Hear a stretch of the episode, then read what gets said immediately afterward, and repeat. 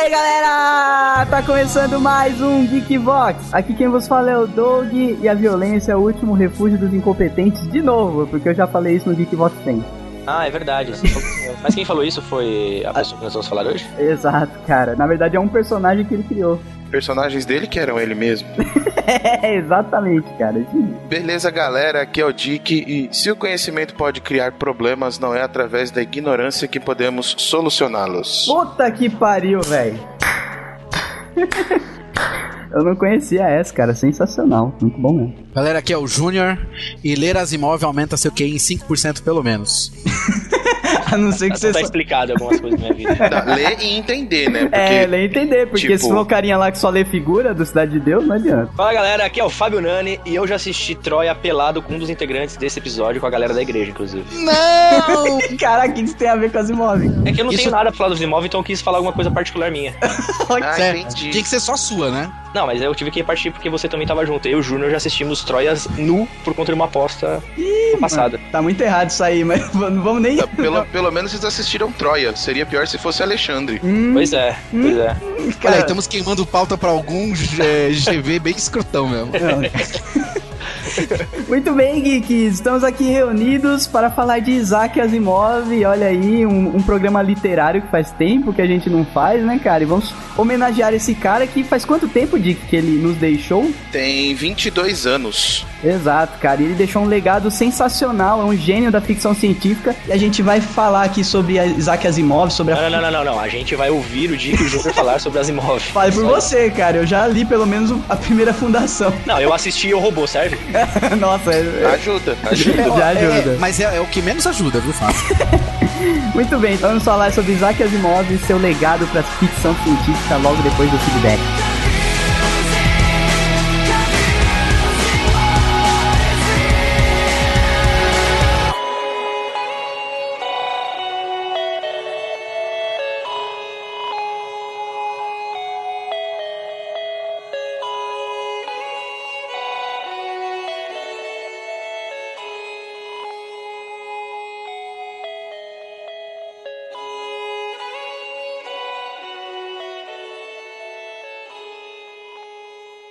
Verificação de sistema.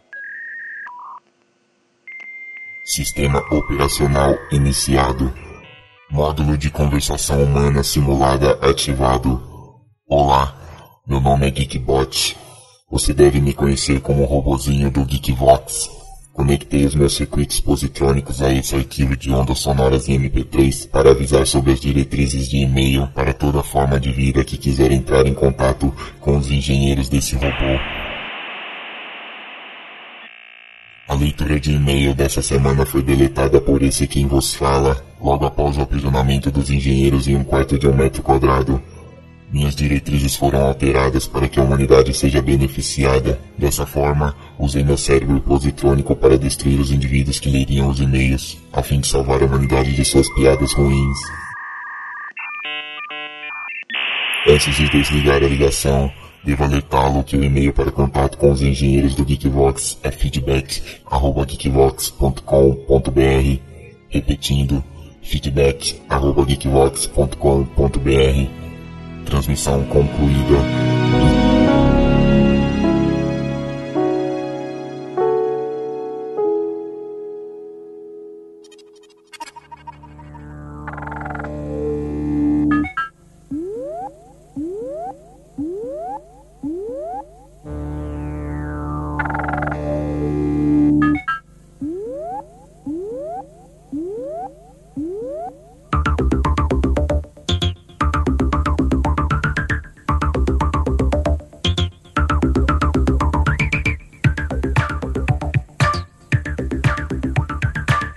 Começar a falar de de como era a criança Isaac Asimov. É nada, vamos, vamos dar logo o perfil básico dele, né, cara? Primeiro, o cara era um escritor compulsivo, numa época que não existia televisão, o cara tinha muito o que fazer. Não, né? não, pera, pera aí, Doug. Existia televisão. Já? Não, esse cara é muito velho, cara, não é possível. Cara, ele começou a escrever em 60 e pouco. Ah, o, 60 já tinha. o lançamento da miséria lá do, da Apollo 11 foi transmitido ao vivo nos Estados Unidos. Então, Hum, é, já, já tinha televisão pra caralho. Ah, beleza. Mas esse cara escrevia feito um filho da puta. e tem mais de 500 publicações. Tendo televisão, esse filho da puta escrevia pra caralho.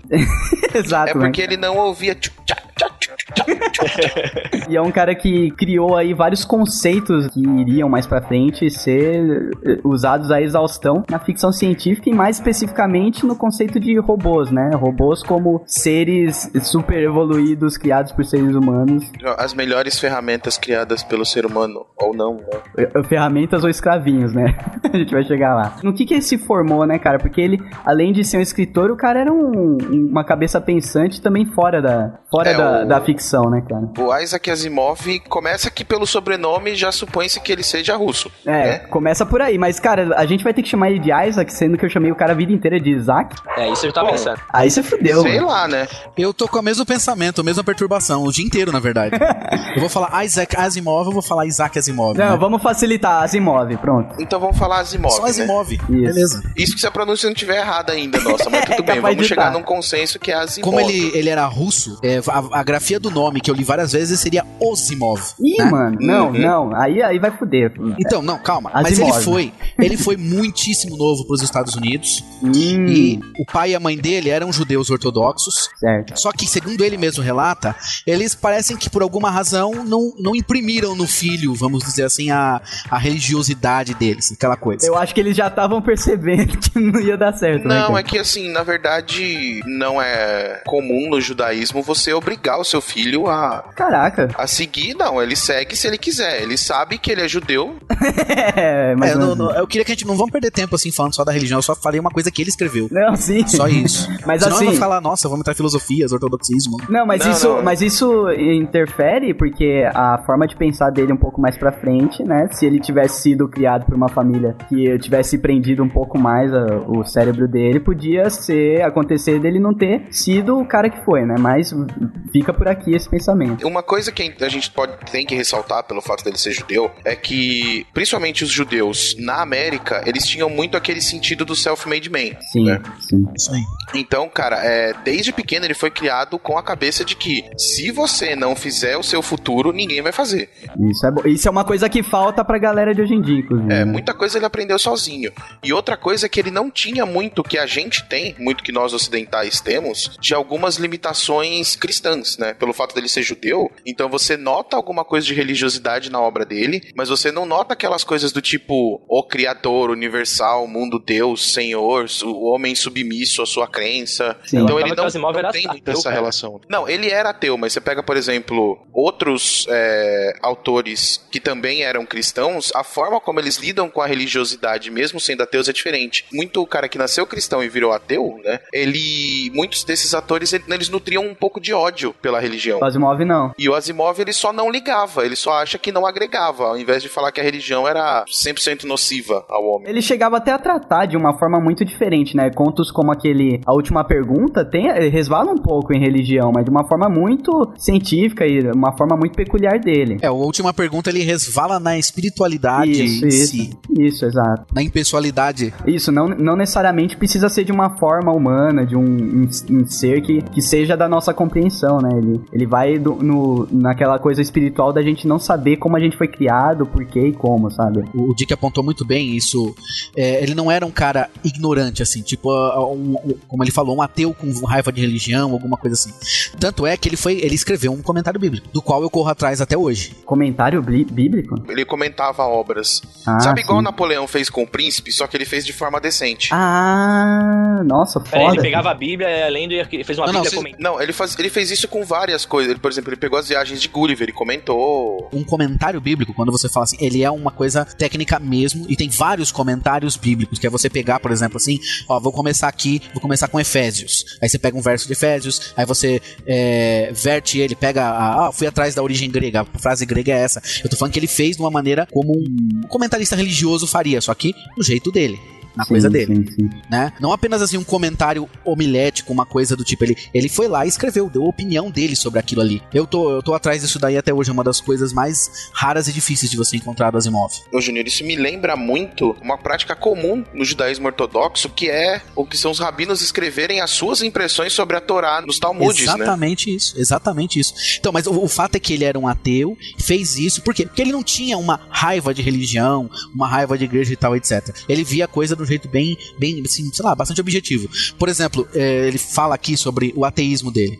Ele, ele diz assim: Olha, eu não gosto de ser chamado de ateu porque isso fala muito mais sobre algo que eu não acredito do que algo que eu creia. Sim. Se você pegar o nome, as religiões normalmente, elas carregam um nome, tentam condensar a crença básica delas no nome. Então quando você fala, segundo Asimov, ateísmo, você tá mais falando do que a pessoa não crê do que aquilo que ela crê. Sim, exato. E ele se colocava, ele fala com, ah, eu sou um agnóstico. Que é uma palavra bem legal. Palavra bem É, legal. Lembrando que agnóstico o significa- agnóstico Eu sei, é é, o que desconhece, né? Não o que, Isso. o que não é, crê. na verdade, é aquele que acha que tá muito além da compreensão. Isso, que é, que é o mais ideal. Eu me considero nessa, nessa esfera aí também. Apesar de não saber muito bem o que eu sou. Você é o dog, cara. Se você não souber que você é o dog, quem vai saber que você é o dog, cara?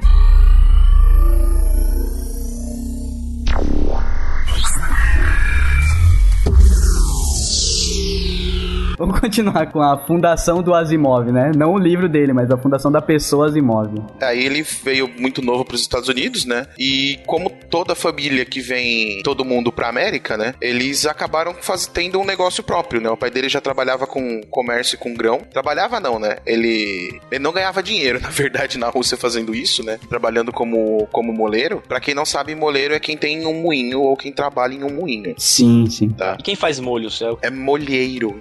Depende, se for na França, você pode ser um, um saucier, né? Hum, que é salsa, é é molho. É molho. É. Se, se, se é útil, tem uma, uma profissão mais ou menos correlata aqui no Brasil. Quando eu morava no sítio, então meu avô, a gente- nós plantávamos café, milho, é, arroz, né? Então você tinha que beneficiar, é chamado beneficiar essas coisas, que é o quê? O arroz tem que tirar a casquinha, então passa numa máquina e tal. Quando a gente levava lá, a gente não pagava em dinheiro, a gente pagava com uma porção da, do que a gente levava pro beneficiador. Era mais. O serviço do moleiro era, era mais ou menos assim, parecido. É igual a Ucrânia recebendo em gás, né? Mas- Tipo, é, você recebe no. Recebe em- no, no, Em- no produto. Isso, No exato. produto, commodity, não, não- você recebe isso. commodity. Isso. Aí o cara ficava com um monte de café, ficava com um monte de arroz, ele tinha. Aí ele acabava vendendo nos, nos armazéns dele. E o- os pais do Asimov ficaram ricos com essa porra? Não, porque eles eles estavam na época da União Soviética, então Ah. não tinha cara. lucro, né? Porque o Asimov nasceu em 20, que tem uma controvérsia aí sobre a data de nascimento, né? Tô falando aqui nos Estados Unidos. Não, então na América eles ganharam dinheiro. Não era uma família rica, tá? Mas estava sossegado. É, mas eles, eles conseguiam se sustentar, né? Eles conseguiam se manter, inclusive pagar estudo pros, pros filhos, né? Que todos, todos se formaram.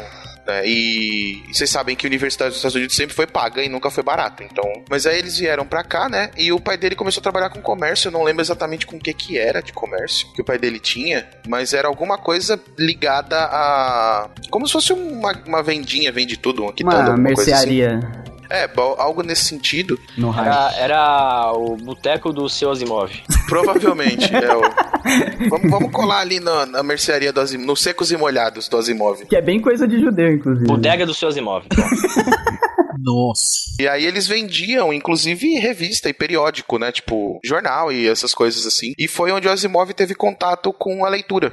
Daí se afundou. Inclusive, ele- ele... deve ter começado por aquelas revistas pulp que faziam muito sucesso na época dele. Exatamente. Ele começou a ler isso e com 12 anos ele já começou a rascunhar alguma coisa nesse sentido. Olha aí, hein? Que diferença, cara. O que, que, que uma criança hoje em dia com 12 anos tá querendo fazer da vida, cara? Ela quer entrar na live pra ficar xingando os outros, chamando os outros de bobão no Call of Duty. Minha filha tá tentando achar diamante no Minecraft. ah, cara, mas a- a- nesse caso de, de videogame não é nem o problema. Isso daí é uma questão da, da Não, geração. o problema é que as crianças não têm vida fora disso. É, exatamente, bem isso, cara. Aí ele teve essa criação e a partir daí ele começou a se letrar, né? Letrar, se versar nas, nas letras é, realmente. E começou a gostar dessa coisa de escrever e palestrar, né? Então ele entrou na Universidade de Colômbia e lá ele começou realmente a escrever. E quando foi em 48, ele se formou em PhD em bioquímica. Nossa, cara. Isso Então que é ele, ele era um cara da área de exatas. Ele estudou várias cadeiras de física. Ele escreveu muito sobre física na universidade, né?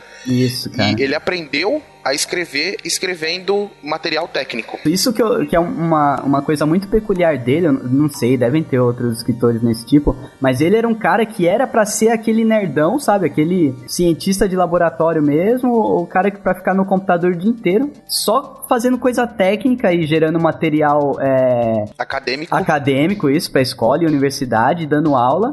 E não, cara, ele pegou essa coisa totalmente técnica e trans, transpôs ela pra ficção de uma forma assim que eu acho que só ele conseguiu, né, cara? O que ele era de verdade, ele é escritor. O primeiro conto dele, ele escreveu aos 19 anos de idade. Era isso que ele queria fazer. Então, quando ele, ele fazendo as coisas, isso ele fala em vários ensaios. Eu tenho um livro aqui que chama-se No Mundo da Ficção Científica, do Isaac Asimov, são vários ensaios dele.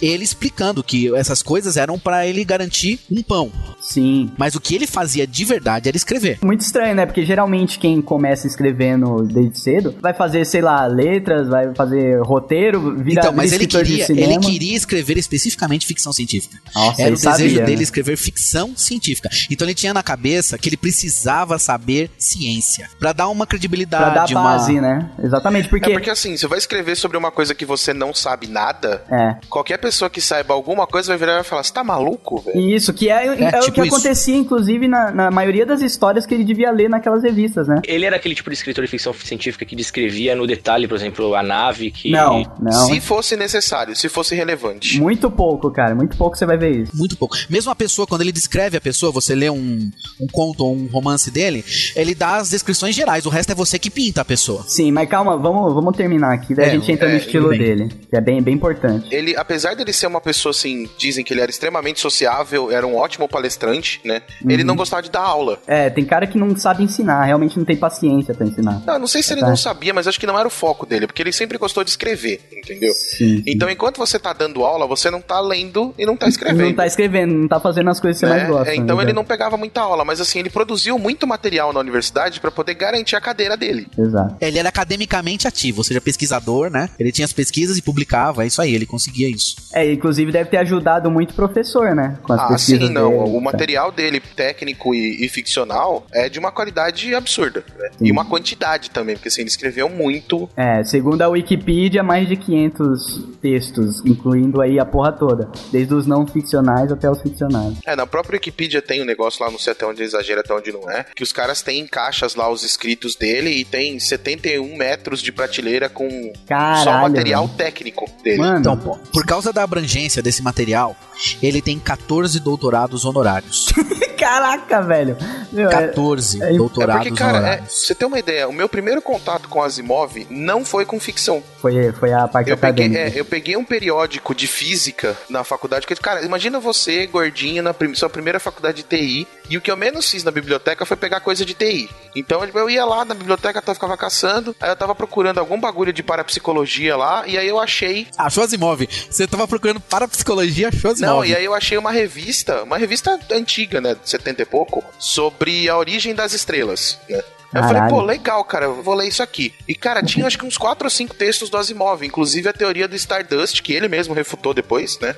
Mas tava lá, periódico. Tipo, é- é- era o primeiro, tipo, a primeira. Você não lembra o nome não, né? Não lembro, cara, mas a primeira. A primeira coisa que. A primeira tese, Contato, vai, porque né? eram só conjecturas, né? Era um livro inteiro de conjecturas de origem das estrelas. E o primeiro artigo era dele. Aí foi que eu falei, pô, esse cara é legal, cara. Eu curti a ideia dele. Eu sabia que aquilo tinha sido refutado e tal. Mas a forma como ele descreveu, ele colocou aquilo, foi, assim, impressionante, cara.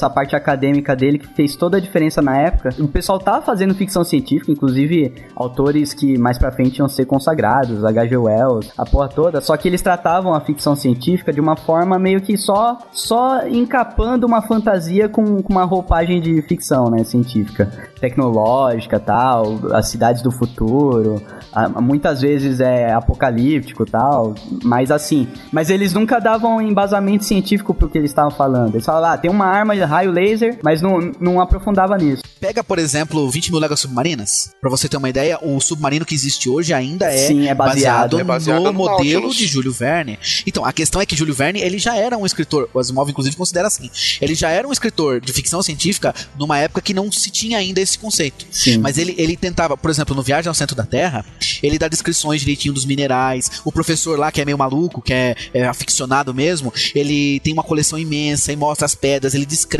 os minerais, sabe? Ele faz uma coisa assim, sei lá, traz uma plausibilidade que normalmente você encontra na ficção científica dos anos 30, 40, 50, né? Sim, sim, cara. Falar do, do mundo como você conhece é uma coisa, né, cara? Agora, o Asimov, ele, ele extrapolava, principalmente nessa questão tecnológica, né, e, de, e o conceito de como a sociedade se comportava com a evolução do- da tecnologia, ele extrapolava isso pra um, tipo, 3 milhões de anos pra frente, sabe? E ele cri, acabava criando histórias muito, muito aquém da, da imaginação da Mas se época. você pensar, o Asimov, ele utilizava o, o futuro, ou os robôs, ou a ficção científica, como palco para discussões filosóficas, né? Sim, sim.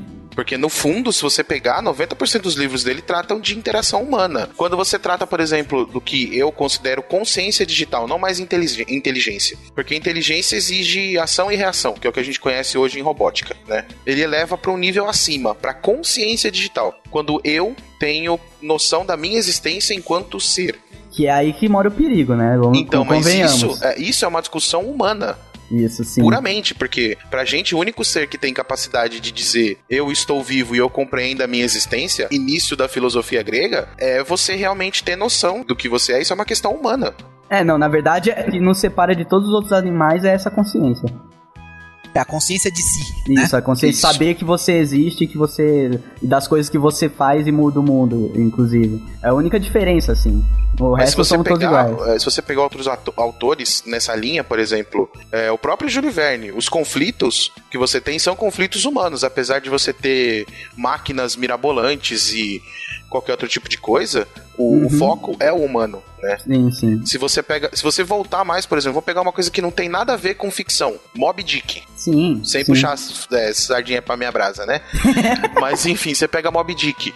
No fundo, baleia, barco, o cara tá lidando simplesmente com obsessão. Sim, mas. Qual é o- o limite da obsessão? Sim, você tá falando de metáforas, né? Quando a coisa ela escala em metáforas. toda ficção científica é isso, no, no final das contas. Mas o, o legal é que o Asimov, ele falava da, da parte técnica da coisa com mais propriedade, justamente por causa da questão acadêmica Só que dele. isso que nós falamos é exatamente o que Asimov fala que ele não quer. Só, os meus robôs não são metáfora de nada.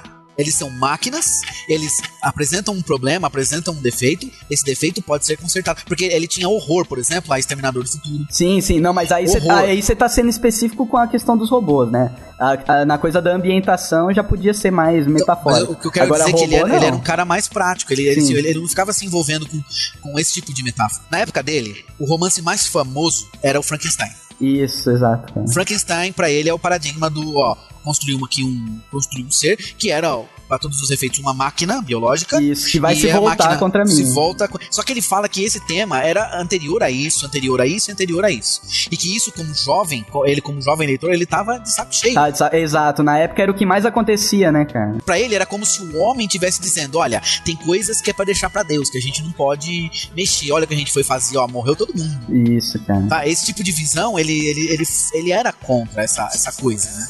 Por exemplo, o Asimov também não apreciava alienígenas. Não. Ele não apreciava usar alienígenas. aliens. Alienígena, enquanto, ah, enquanto a gente não, não provar, não é lá grande, grande diferença pra religião, né? No livro Civilizações, Civilizações Extraterrenas, que é dele, que não é de ficção científica, é de divulgação científica, ele, é, ele tenta fazer várias contas e provar que existem civilizações extraterrenas.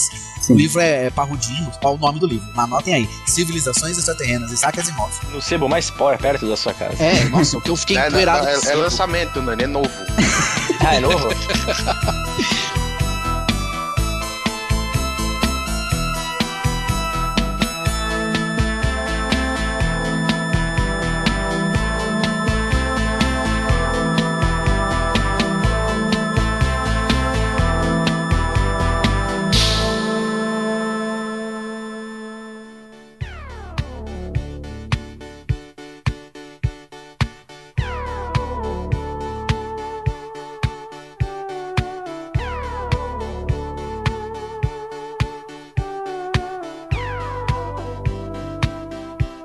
a obra dele se, se divide em três blocos grandes.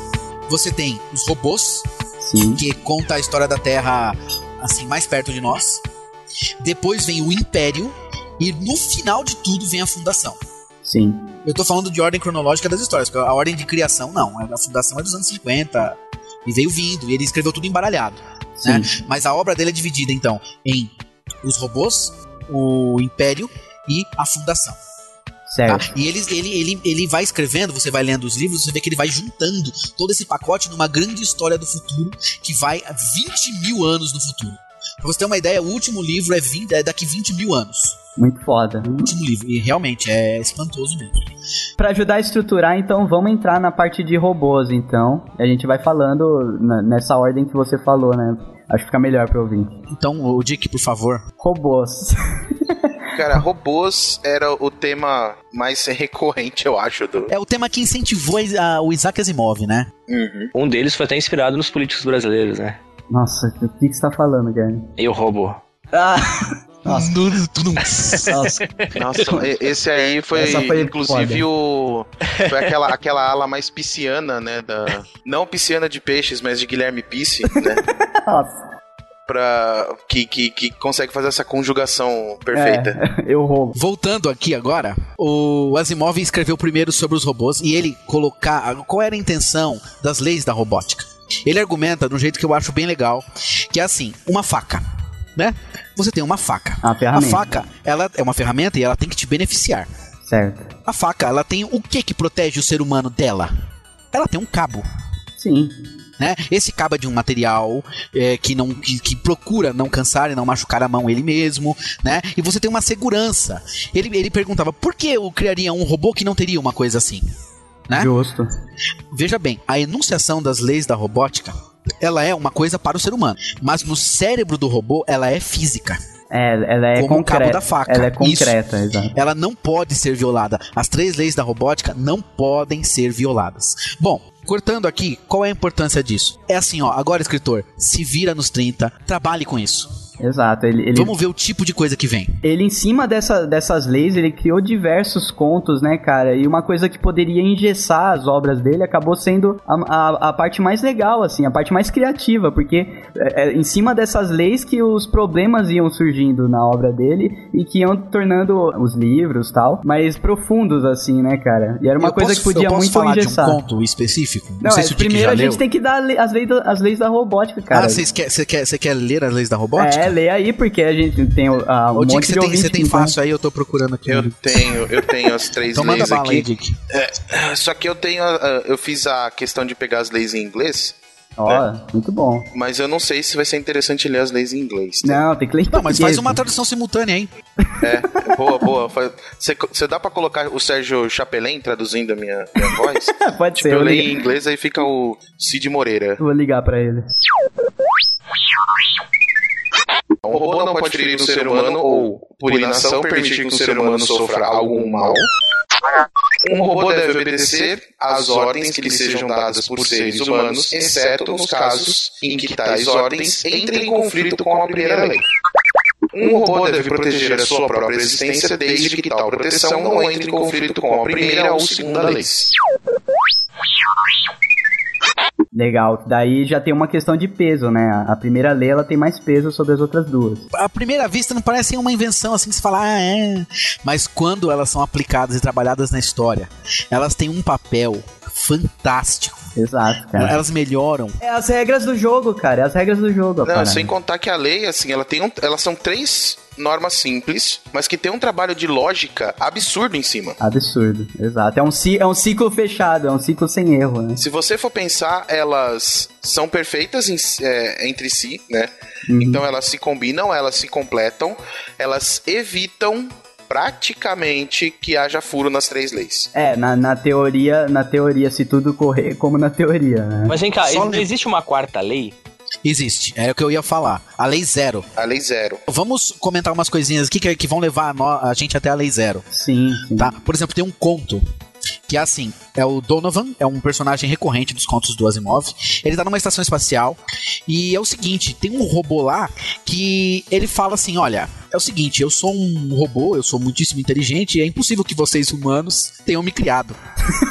Vocês estão falando besteira. Sabe? É, ele começa com essa. E o que acontece? O Donovan é um cara que manja muito de robô. Sabe? Aí entra um outro, uma outra coisa que a Asimov inventou que ainda estamos esperando vir, que é a robopsicologia, né? Ah, sim. Que a, Que a é- maior robopsicóloga é a Susan Calvin, Isso, Isso. que é a mina do, do Eu Robô lá. do Eu Robô. É, pois é. Que o Asimov deixa bem claro que ela é feia, sem graça e chata.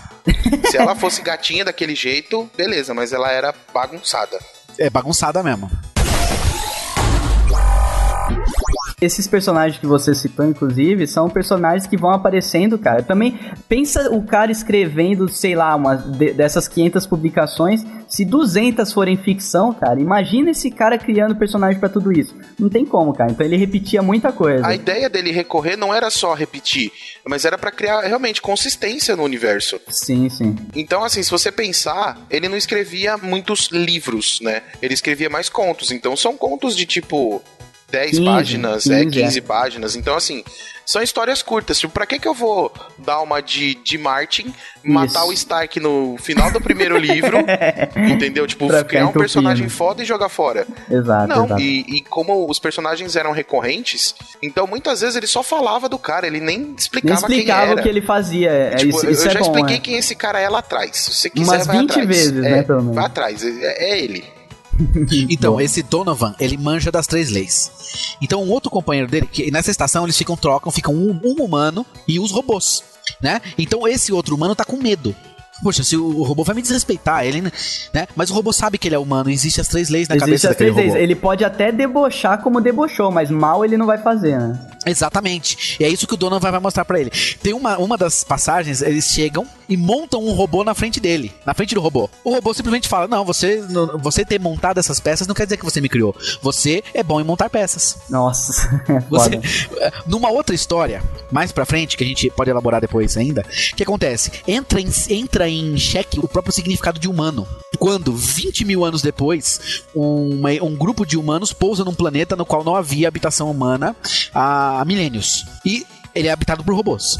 Então eles falam, não, mas tem aqui as leis da robótica e tal. Só que acontece, aí o robô, ele estava condicionado a que o humano, ele tinha certas especificidades. Né? Então veja, a história tinha essa história tem perigo, essa história tem tensão, quer dizer, com, a- com as leis da robótica ali. O Exato. fato era que não ia sair um robô simplesmente porra louca empunhando arma explodindo cabeça de gente. Não, isso, isso em Asimov esquece. Já tem que deixar bem claro pro ouvinte que se interessar. Não tem esse tipo de ação maluca que tem, por exemplo, no filme O Robô que fizeram. Tem, tem ali ah, um, as questões Aquele filosóficas. filme O Robô, independente de eu achar ele bom ou ruim, eu acho ele legal. Sim. Aquele filme, Asimov nunca ia. Nunca é, ia aprovar, gostar né? desse filme. Ele não Falar, ia dar like naquele filme. É, é, esses meus robôs não fazem isso. Não O- fazem esse tipo a- de coisa. a- as obras de Asimov são, são baseadas muito em diálogos, aí entra na, na questão que o Nani levantou lá atrás, porque ele não era de descrever, descrever nada que não fosse extremamente necessário pra trama em si. Ele, ele contava a história em cima de diálogos, dos robôs com os, os personagens, dos personagens humanos com os personagens humanos, com, com as suas profissões, etc. E em situações, né, cara? Era isso, não, não tinha de- descrição de cenário, de Até porque, batalha. em, em conto, cara, você não perde muito tempo Isso. é, descrevendo coisa, porque você não precisa criar É aquela um ambientação. conto, né, cara? Não, e mesmo Nossa. no livro, esse que é o problema, inclusive, problema entre aspas, né? Muita gente tem, é, tem dificuldade pra entender o estilo literário. O, no, no próprio Fundação, né, que a gente vai falar mais pra frente, é como se fosse um mega conto, cara, porque ele tá cagando também pra descrever as coisas. Ele vai atropelando a história em cima dos diálogos, mas aquilo que fica legal, né, cara? É quase um. Você pega, por exemplo, o, o Jeito Marciano, que tem na compilação dos Sonhos de Robô. Cara, é um conto muito grande, deve ter umas 50 páginas o conto. Sim, e é todo no estilo. no E ele é estilo nesse estilo, assim, são descrições mínimas só pra você não se perder e a história vai rolando. Ele é um conto longo, praticamente baseado em diálogo de dois caras. Só lembrando que isso faz com que não seja chato. né, não, É. não fica chato. Isso que é foda, cara. É igual o Saramago. O Saramago é totalmente o contrário do Asimov. Assim, é totalmente o contrário mesmo no estilo, no estilo literário, né? Mesmo porque o Saramago tem um estilo único. E ele, meu, ele tá pouco se fudendo pro travessão. Ele, não, ele, tem, ele, ele mandou tirar o travessão do teclado dele, tá ligado? Ele não usa diálogo praticamente, é tudo descrito, a, a, a conversa é descrita no parágrafo. Tem travessão teclado? Tem, cara. Tô procurando aqui. E no caso do Asimov é totalmente contrário, cara. Ele conta a história em cima dos diálogos, assim, é muito foda.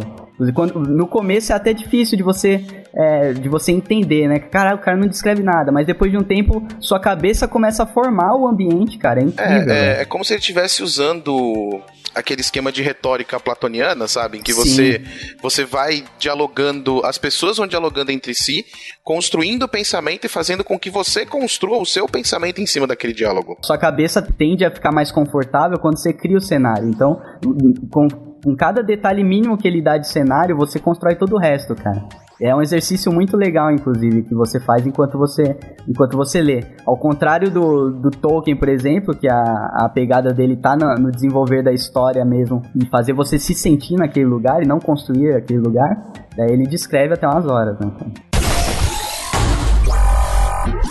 Continuando falando aí das melhores obras de robô do Isaac Asimov, a gente entra naquele O Sonho de Robô, que é, é uma coletânea e que tem passagens extraordinárias, né, cara? Tem um, um, um, que, eu, que eu me lembro, que eu li na internet, inclusive.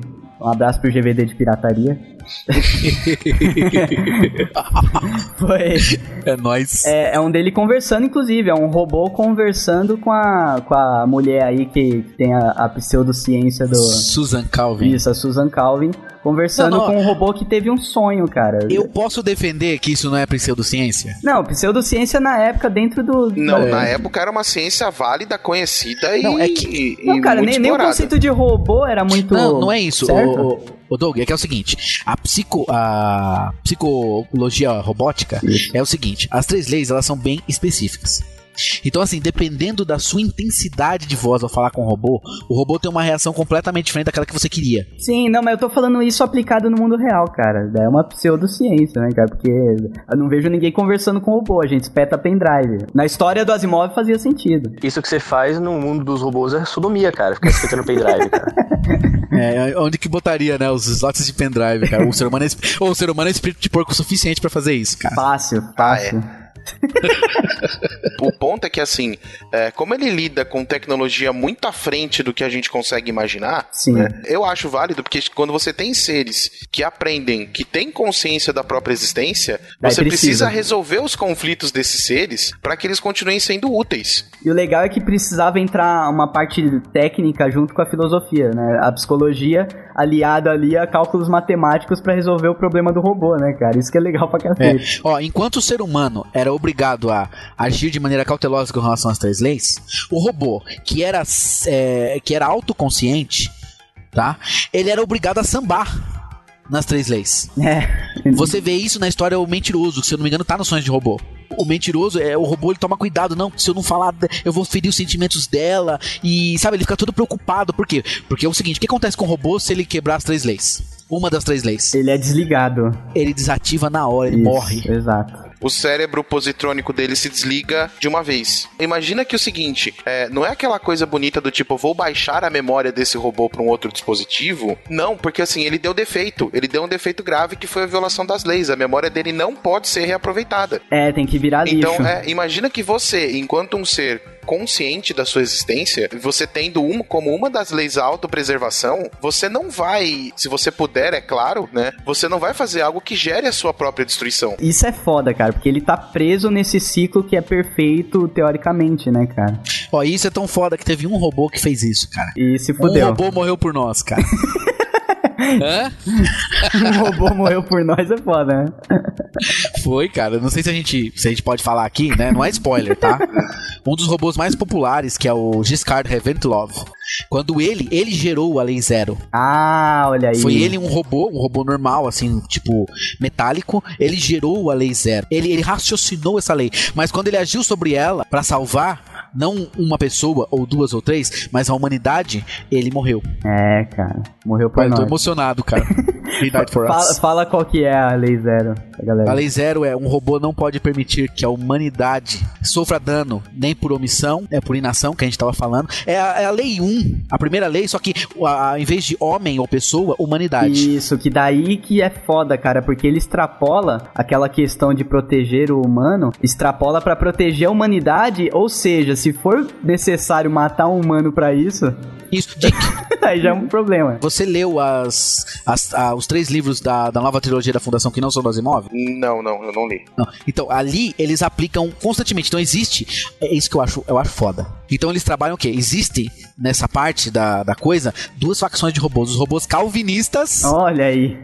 que, é- que, que não são crentes. Eles são o quê? De acordo com o pensamento de Susan Calvin, que o robô tem que servir e pronto. Ele não tem que raciocinar em cima do que eu preciso ou não. Sim. Certo? E tem os robôs que seguem o Daniel, o Daniel Olival. Olha aí, cara, é tipo bolchevique e menchevique. Nossa, é muito foda. Porque é o seguinte, teve uma parte na história dos robôs que os robôs perceberam que o ser humano seria prejudicado, no final Por- das por contas, ele mesmo. pela existência dos robôs. Isso. O que, que eles fizeram então? Ao mesmo tempo que eles não querem prejudicar os seres humanos, eles não querem é, Se se, matar. É, eles somem, eles vazam. Que foda, cara. Nunca mais você ouve falar de robô. Daí vão parar em algum planeta que aquele, ca Eos. aquele cara. O nome a- do planeta é Eos. É, então, não, mas daí eles vão parar em algum planeta que daí aquele cara lá do guia do mochileiro que tem que, que é imortal tem que sair xingando todo mundo. Putz, é mesmo. Eu tava me perguntando onde que tava isso aí no mochileiro, cara. Não, tem muita coisa, a gente vai falar mais pra frente, mas tipo, Nossa, acho que é onde mais tem. a única criatura que conseguiu visitar esses robôs aí do Asimov que vazaram foi esse cara que era imortal e tinha que visitar todo mundo pra xingar, tá ligado? Tinha não, ele preferiu fazer porque É. ele tava entediado. Ele era imortal, não tinha mais o que fazer da vida, né, cara? Ele falou, "Eu vou xingar todo mundo por ordem alfabética. Exato. Sem descrição de raça, credo ou cor, ou, ou máquina, né, cara? Ou época. É. Porque ele viajava no, No- tempo só pra te Nossa, xingar em cara. ordem alfabética. No tempo. Nossa, que Porque inferno. como ele era imortal, ele já tinha vivido tudo. Então ele sabia todos os seres que existiam, ele podia viajar e sair xingando um por um em ordem alfabética. Cara, você sabe, eh, Dick, se liga, eu passo esse tipo de dilema no World of Warcraft, cara. Eu já sei tudo, assim, eu tenho, eu tenho que fazer coisas. Ah, tá. Eu fico fazendo coisas. Naquele caçando planeta, coisas cara. pra fazer, É, né, cara? Fico caçando o que fazer. Ah, larga essa droga, cara. Larga isso aí. Já não, deu o que tinha que dar, já. Não, não blasfema, não blasfema, olha a boca.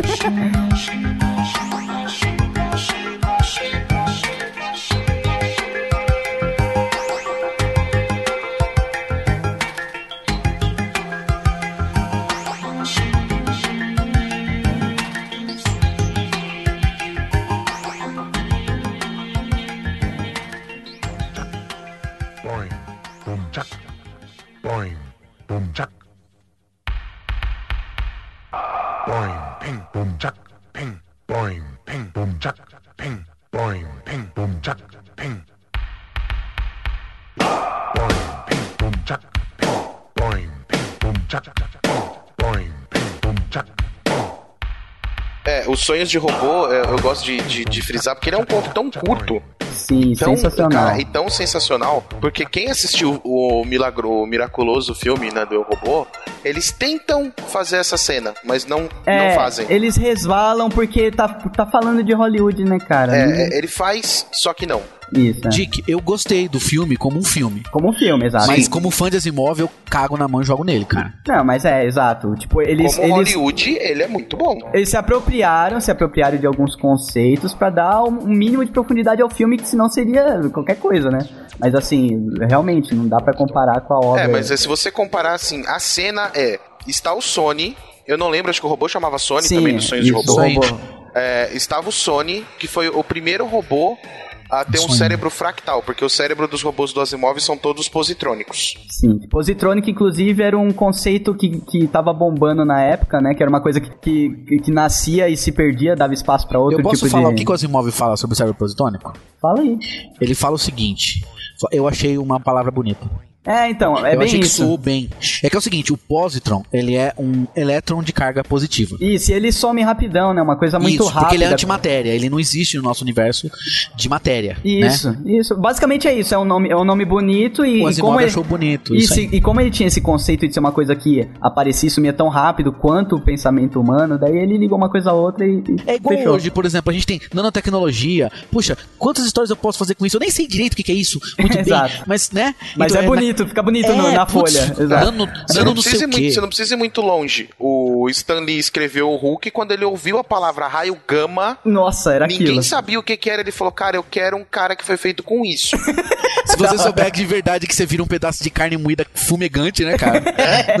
Se Cara, tanto que se você pegar, por exemplo, a radiação gama criou o, Bru- o, o Hulk, criou o Quarteto Fantástico, É, né, o Doutor? Doom, e cara, cada um funciona de um jeito. o Quarteto Fantástico foi criado por uma coisa muito mais desconhecida, que eram os raios cósmicos, né, É, é cara? pior ainda. né, Lembra disso? Raios cósmicos, que que é isso, cara? Mano, é, são os raios cômicos, tá ligado? E, tipo, se vier uma onda de raios cômicos, a gente vai se transformar em, Palhaço. em Edsons Risatos, Fábios Nanes e Carlos Albertos, tá ligado? Assim, Agora eu tenho mais influência do- dos raios cômicos. Mas enfim, é, aí o, o Sony tá lá sentado na mesinha, né? E ele era um protótipo de cérebro fractal. E aí a Susan, ele quer descrever pra Susan um sonho que ele teve. Que ele sonhou que vários robôs estavam reunidos num campo, que é aquilo que ele desenha pro Will Smith, né, na cena. Isso. Só que os robôs estão tudo curvados, fatigados É. de trabalhar pros humanos, que é uma coisa que no, no mundo real lá do, do, do sonho de robôs não existe, porque o robô não precisa comer, não sente cansaço, É, nada. não, enfim. Mas aí ele vê aquele monte de robôs é, Cansados. cansados de servir os humanos e eles procuram um líder. Aí a Susan pergunta pra ele quem é o líder. Aí no filme ele fala pro Smith que é ele. Uhum. Mas no livro ele fala: o líder era eu. Isso. No mesmo momento ela pega aquela injeção preta e destrói o cérebro do, do bicho. É, uma pistolinha, né, e aí destrói. ela classifica como cérebro fractal completamente instável. Completamente defeituoso. Ou seja, cérebro fractal igual Exterminador do Futuro. exato, exato. É, cérebro fractal deriva para Skynet, que deriva para filmes ruins. E aí que deriva pro fim da humanidade, né? E aí que entra aquele conceito. Exterminador do Futuro, que a continuação é a Matrix. E daí que entra aquele conceito que a gente falou lá no começo, que ele não gostava dessa história do criador se virando. do- da criatura, da criatura se virando. se virando contra o criador. Exato. Na obra dele ele deixava isso claro, cara. Ele via o robô, independentemente de qualquer é, semelhança de ciência, ele via o robô como uma máquina. Uma máquina tem problema, você resolve o problema engenheiristicamente. Não Exato. sei nem se palavra engenheirística existe. É, mas, é, mas é, é uma coisa que, se você pensar friamente, é uma coisa que os humanos fariam. Tipo, o- os humanos não deixariam um ser achar que ele tem o domínio sobre a coisa. Então, assim, por que, que a gente tem tanto medo de ET, geral, assim? Que a gente não ia poder controlar. Porque é um bagulho que é, é superior a gente, eu não controlo. Você viu o Então- tamanho daquele dedo, cara? Como pode ser contra dele? Velho, um dedo que brilha, aquele brilha cara vai ser proctologista nem ferrando. Então a ideia, a gente tem essa, esse, esse instinto, e o Asimov não tava errado. De, cara, a hora que você vê que o seu brinquedinho ali, o seu Lego pisou fora do quadrado, desmancha ele e faz de novo. Em compensação, o Asimov tem um conto, que eu esqueci o nome, no qual um ser humano está lá e ele conversa com várias pessoas e o ser humano diz, diz para você, o leitor, que não tem criança, não tem velho e tal, etc, etc, etc. É, no final de tudo, no final do conto, você sabe qual é a conclusão lógica. Não existe uma destruição do homem pelo robô. Existe a extinção da raça humana e o robô que seria a próxima. E os robôs continuaram, né, cara? Isso, o robô seria o próximo passo da evolução. Sim, Ele exato. não é apresentado como extinção. Mas é isso, e não como, não como os robôs que Não, é a exterminaram. extinção natural. Isso, a homem, extinção não uma- natural e os robôs continuam porque eles não dependem da- do mesmo ecossistema que a gente. Isso aí.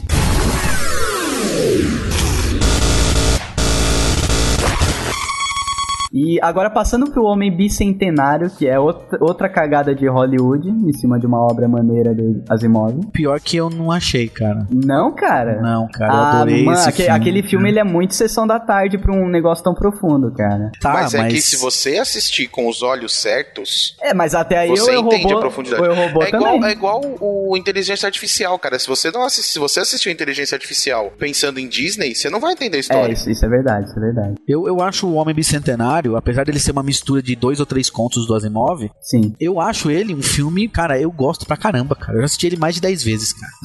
Caraca, Cara, eu achei lindo o filme. você só perde pra, pra eu assistir no Exorcista, cara. Porque eu assisto uma vez por ano, Tá. pelo menos desde os 10 Sabe anos de quantas vezes eu assisti o Exterminador do Futuro 2?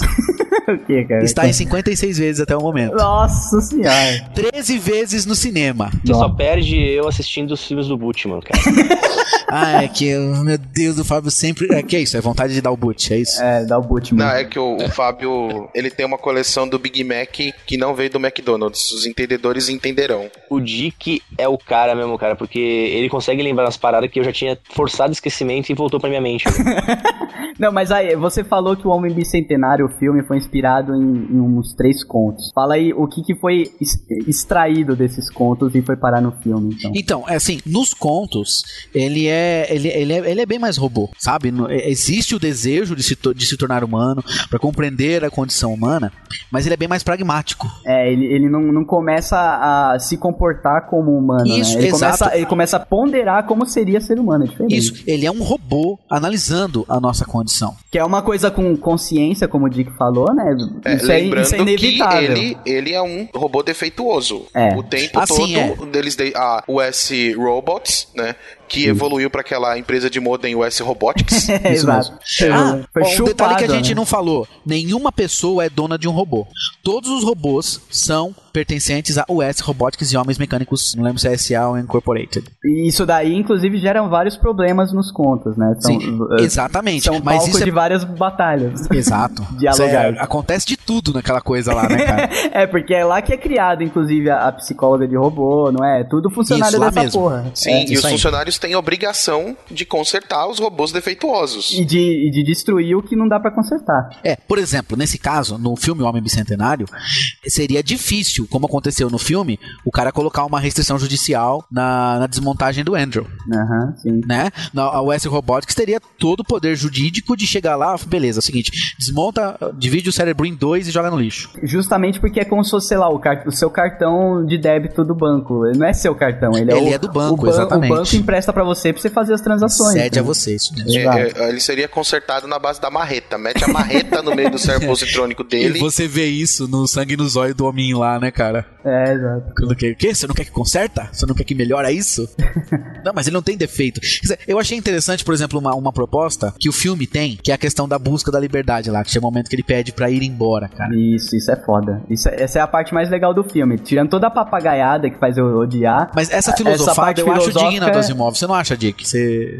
Não, então, essa parte é legal, cara. Só que, tipo, é 10% filosofia e, e 90% papagaiado. o filme. Ah, mas aí que já Não, mas se você, né, se cara? você pensar no conceito por trás, Sim, de fica que menos, fica a, menos máquina, chato, a máquina tomou ciência da sua existência e ela prefere, não que ela não quer, ela prefere não servir. Sim, Isso. sim, isso é foda. Isso, é- isso é uma coisa que não aconteceria no universo dos, do Asimov. Os caras iam Se o Andrew receber uma ordem, ele tem que obedecer. né? Não, é, seria como se ele tivesse, ele tivesse se eximindo conscientemente de executar a segunda lei. É, chega dessa porra, né?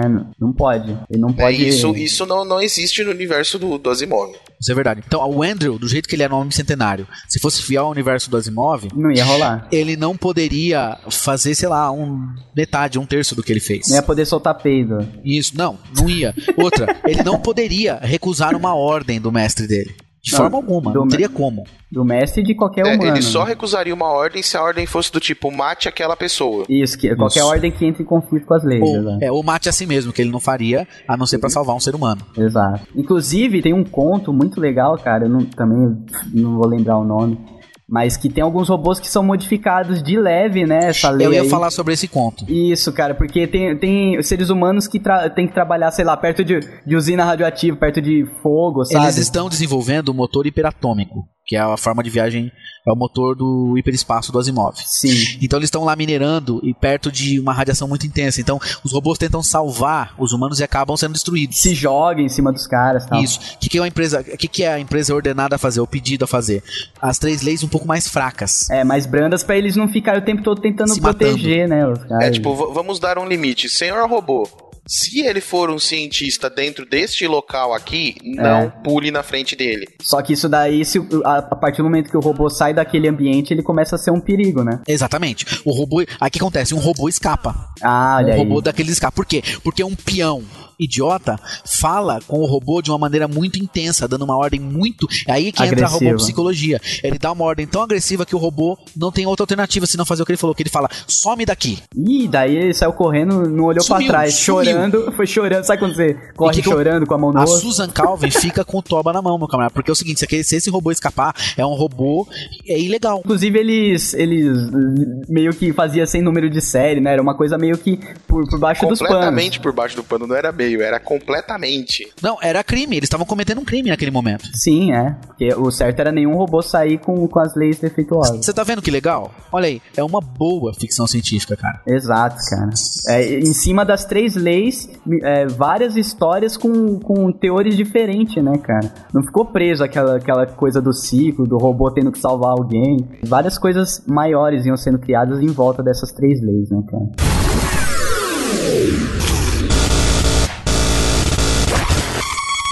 Só recapitulando, então, o robô tinha que sambar na questão das três leis, o ser humano tinha que tomar cuidado com relação às três leis, Sim. né? Tem, quer dizer, tem uma série de coisinhas que dão histórias ótimas. E o, o geek que entrar no Sebo agora e procurar Isaac Asimov não vai se arrepender de jeito nenhum. Não vai, nem fudendo, cara. A- Assim, já, já, vai com a, já vai com a cabeça pronta pra não ter descrição, que são histórias contadas em diálogos. Porque se você é, entra com a- na- na- nas obras do Asimov já sabendo disso, é mais fácil você seguir em frente, né? É, pra quem nunca leu e quer começar a falar, por onde eu começo a ler Asimov? Pode começar pelos Sonhos de Robô. É, que são curtos, inclusive. São, né? são curtinhos, assim, é fácil de, de- de digerir e são instigantes, né? Eles fazem com que você crie aquela vontade de continuar lendo outras coisas. Então, nessa do- dos Sonhos de Robô, tem um outro livro que veio logo depois. Eu tenho os dois.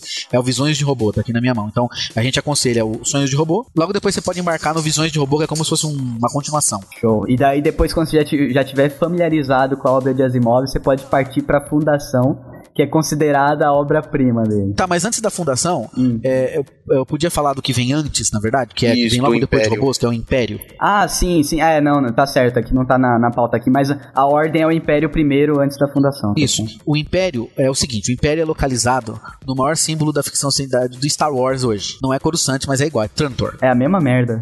É, é- é chupadaço, inclusive. É, segundo a- o, o George Lucas, eu tendo a aceitar, porque fazer o quê, né? Ele fala que é uma homenagem ao Asimov, né? Aham, Mas eu acho que homenagem. foi uma chupinhagem mesmo. É, nossa. Mas, ô, puxa vida, o cara cria um planeta, certo? Sim. Um planeta inteiro, que ele inteiro é uma cidade.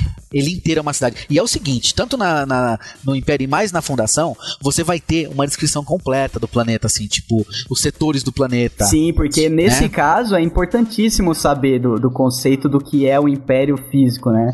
É um- é uma- aquele planetópole que ele cria. Muito foda, É, só lembrando que ele não pega um capítulo do livro pra descrever o terreno todo, tá? É, ele vai durante a- descrevendo a conforme vai passando. Isso durante a história. Não, é porque, é porque tem nego que é hater que fala, ah, tem a descrição. Aí ele acha que ele vai fazer. O cara vai ter, tipo, o primeiro capítulo, compêndio, Entenda Tandor, vai ter tudo. É, não, e aí depois não. você começa a ler e se achar. Não. Cara, a obra inteira do Asimov é assim, cara. É- é- as coisas vão se formando na sua mente conforme os diálogos vão acontecendo, cara.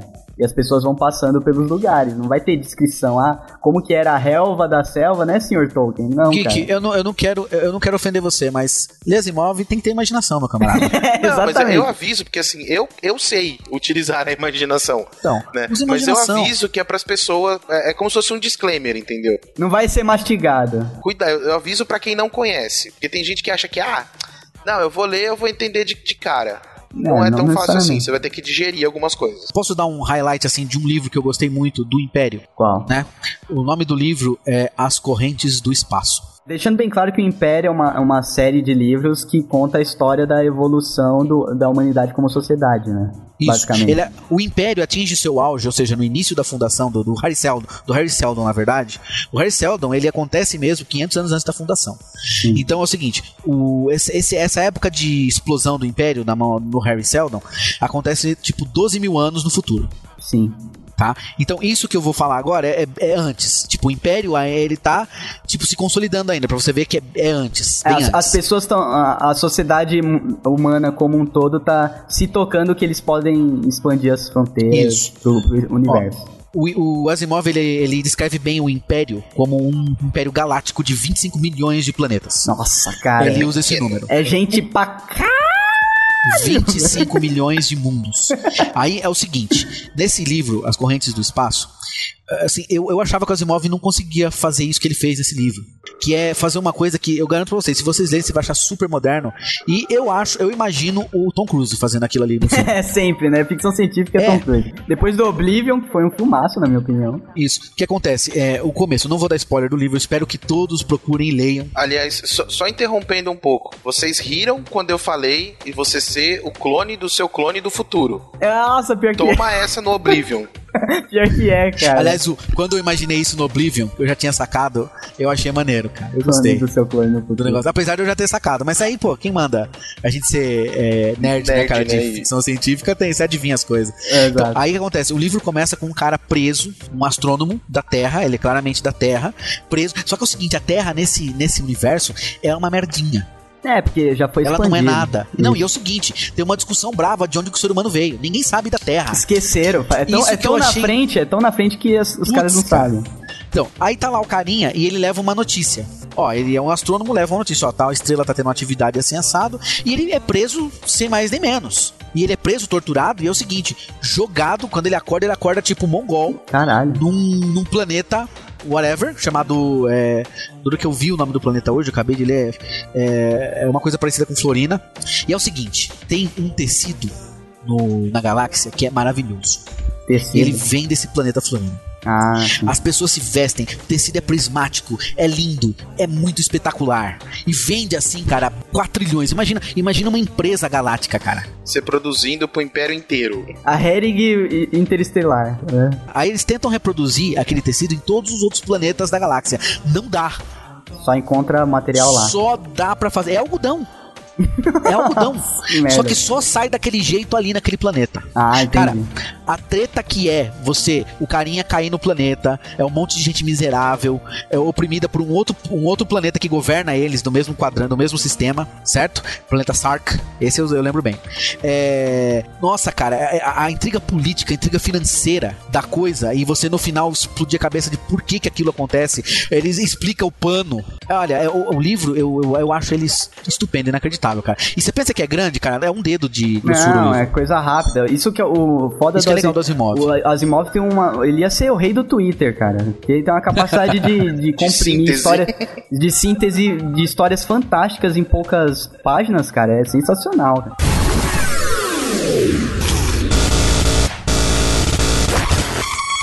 Essa questão do império é foda, que é, é- entra a política no hard aí também, porque o- os planetas, é, é só você extrapolar os países para planetas, por exemplo, assim. Daí fica mais fácil de exato. você entender. Cada planeta tem lá seu impériozinho, né, que é seu presidentezinho, só que é aquilo, né, uma população inteira de um planeta pode ser exterminada no caso de entrar em guerra contra outro, entendeu? Então é uma coisa extrapolada ao Ah, máximo, no, assim, pro no próprio universo. Sonhos de Robô tem um conto, né? Que ó, quando o cara redescobre a matemática, não sei se vocês lembram desse conto. Ah, eu lembro, que é a grafia, grafítica. Isso. Ele chama a matemática de grafítica.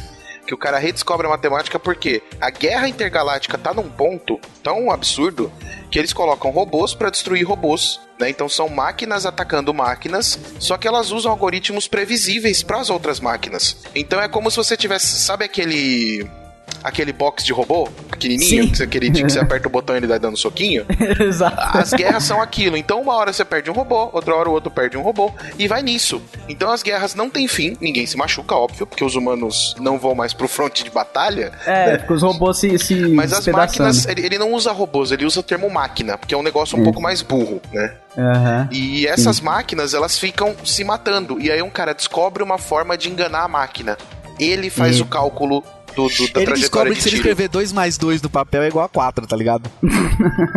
é, ele escreve assim, ele escreve, ah, ele pega e usa, em vez de usar computadores e tal, ele usa as equações no, no, no papel, papel. ele escreve as equações. E ele chama, aquilo é descoberto e começa a dar uma vantagem na guerra, aquilo é chamado de grafítica. porque é, o- Não Porque é é, mão. a técnica de escrever. porque é o na mão. gráfico, né? Ele Porque o Asimov tá criticando, ele tá dizendo o seguinte, que no futuro você vai ter preguiça. Ih, nossa, de- ele, ele nem adivinhou nada, né? Não, Vai- imagina. A gente vai escrever hoje em dia, cara, tem, tem hora que eu pego pra escrever no papel, velho, minha mão não sabe o que fazer, velho. Não Isso sei mais porque- escrever, velho. Isso porque no- nos nesse conto do Asimov específico, eles nem imputavam a ordem no computador, eles ditavam a ordem pro computador. Nossa. Isso. Foda. Assim, eu tô falando de livros que as pessoas assim quase não conhecem e são bons. Um livro que em português chama-se 827 Era Galáctica. Em inglês o nome do livro é People in the Sky.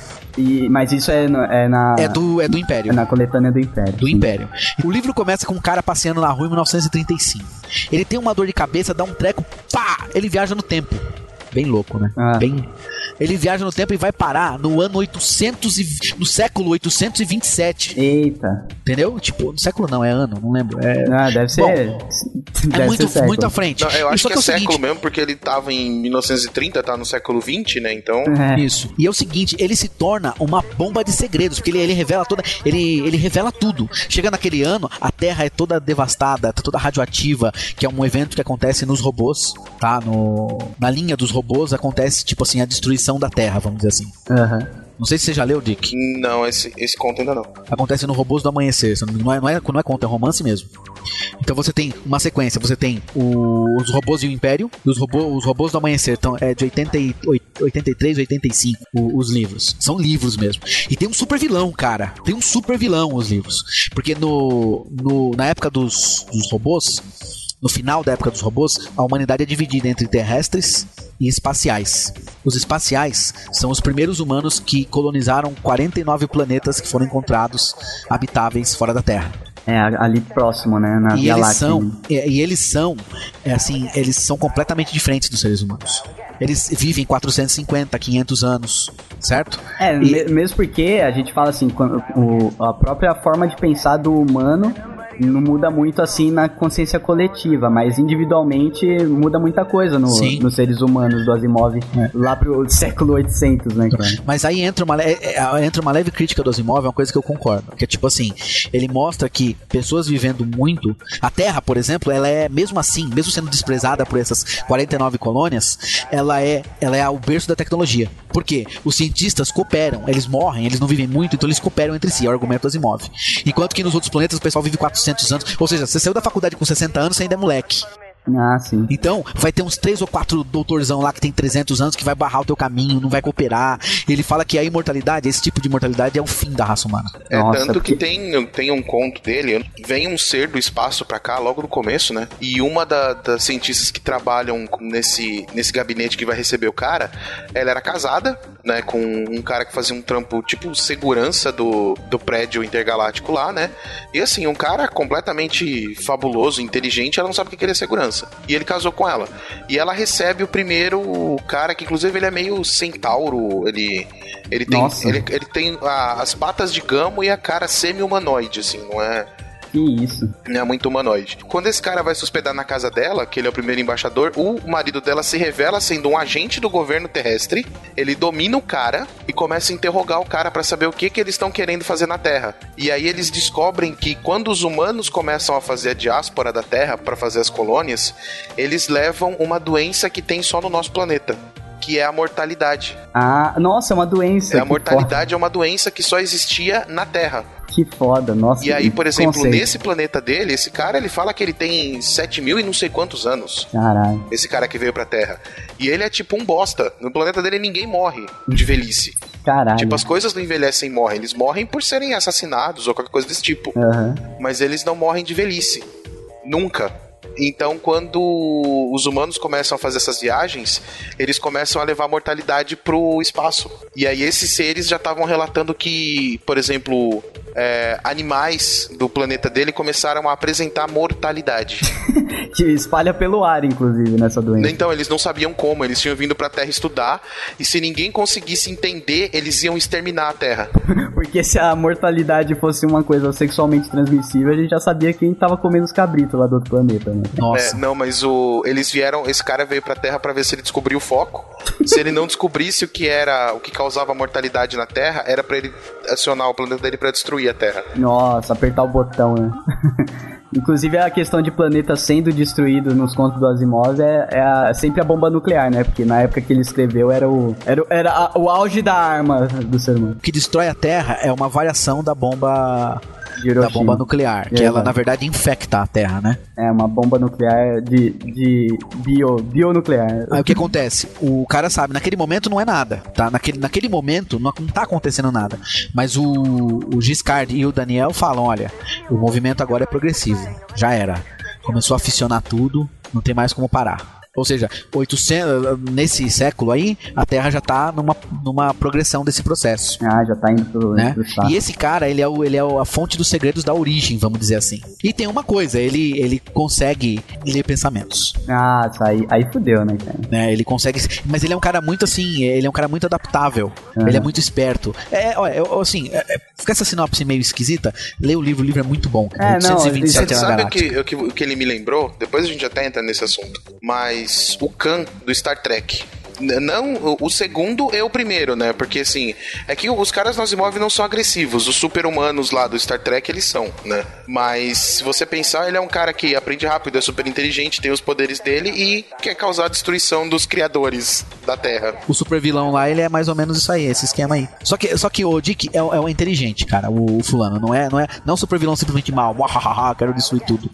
Não, Ele é- mesmo é porque não é é, do a, Asimov. não é a cara do Asimov fazer um cara Não, é tanto que se você pegar, por exemplo, o intuito dos super-humanos do, do universo do Star Trek, não é destruir a Terra, é dominar a Terra. Isso, dominar a Terra. Eles querem submeter todo o governo terrestre pro Khan. Então o Khan quer voltar e e fazer a Terra é minha. E aí quando o Khan descobre que tem um Império Galáctico, quando ele é acordado nos- no, no seriado, porque assim, pessoas, vou dar spoiler de uma série de 30 anos, tá? Não é spoiler, cara.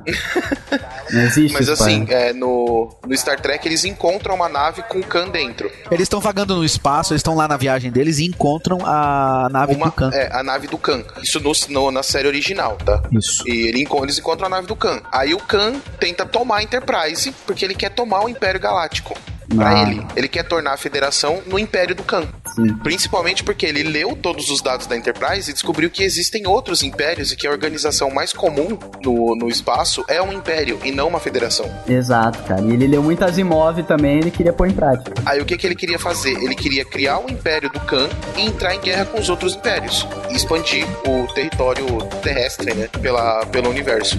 E aí a Enterprise domina ele e tal e joga ele num planeta que acaba gerando o filme 2, lá, Ira de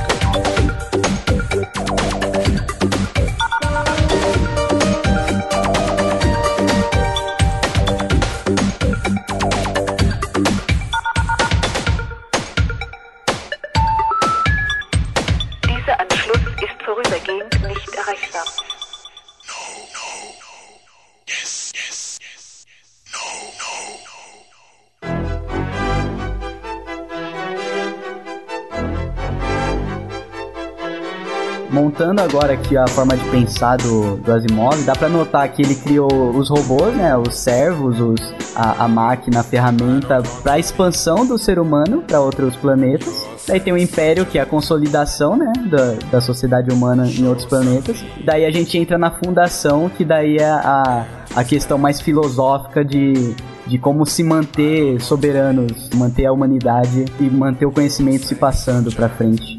A fundação, ela traz o seguinte, ela traz o verdadeiro Isaac Asimov, personagem inserido na, na obra dele, pelo menos na minha opinião, que é o Harry Seldon. Ele é o Isaac Asimov, cara. Isso, e é o Harry Seldon que fala a, frase, a minha frase de abertura, que é a violência é o último refúgio dos incompetentes, né, cara? Que pelo, pelo jeito dele escrever, você vê que ele realmente acreditava nisso, cara. Você não vê uma, uma treta. Mesmo sabendo que houve guerras, que não sei o quê, você não vê, tipo, o cara, o cara pautar nenhuma história dele na É, violência. a violência. Ele, ele não precisa. Não precisa. Houve ali conflito tal, foi resolvido, mas não é o foco dele. O foco dele é realmente a parte psicológica e antropológica, os estudos É, dele. só né? lembrando que o Harry Seldon luta trunca. Trunca, o que, é isso? É a arte marcial que ele luta, cara, do Nossa, planeta dele. Eu não lembro, cara. Não lembro. Ele luta, ele luta trunca. é, é, ele aprendeu em Helicon, que é o planeta original dele, o planeta natal. Ele é matemático. Aí vem mais uma invenção do Asimov, certo? Além da robótica, que é a psicohistória. É, exatamente. A fundação. Grande psicohistória. A fundação ela é baseada na psicohistória, que é basicamente uh, a, a ciência de prever, né, os acontecimentos muito à frente do que vão De acontecer. grandes massas de ser humano. Isso, do- o- o- você prevê o, O movimento, o, o movimento da civilização. isso, da civilização como a humanidade como um todaço, né, cara? Porque no, no caso do Império aí, ele já tá es- espalhado pela, por galáxias inteiras, mas tem um número de sei lá quantos trilhões de humanos que estão espalhados. O livro A Fundação, ele começa já dramático. Ele te dá um- uma voadora no peito, já começa o cara chegando lá no Congresso Galáctico. Eu imagino. Eu, eu- assim, não tem descrição, como sempre, mas eu já imaginei aquele monte de gente cheia daquelas roupas pomposas. Isso, Aquelas seda, coisas.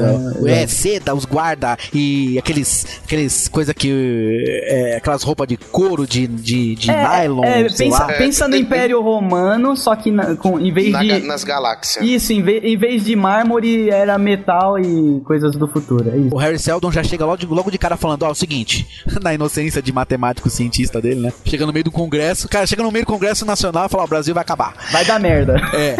Tá, tô nem aí, quanto que eu vou levar nessa, né? Exato. Então, ele simplesmente fala, ó, seguinte, o Império tem tantos anos. Acontece que pela psicohistória, o Harry Seldon previu que com o declínio do Império, que era certo, não é uma coisa, não era questão de ser, era uma questão de quando. Isso, exato. Com o declínio do Império, o- a humanidade, a civilização humana ia passar por um, por um caos de 30 mil anos. Isso. Ou seja, o caos seria quase maior do que a duração daquele Império. Caos de tipo, tipo Matrix, né? Ficar todo mundo na merda comendo o Papa. É, tipo assim, cada planeta na sua, fazendo Isso. guerra contra o outro. Ele é interpretado como se ele fosse o profeta gourento, Exato, cara. né? Exato. Tipo, ô Cassandra, vai pra, pra, pro seu corro ali. Você tá falando merda.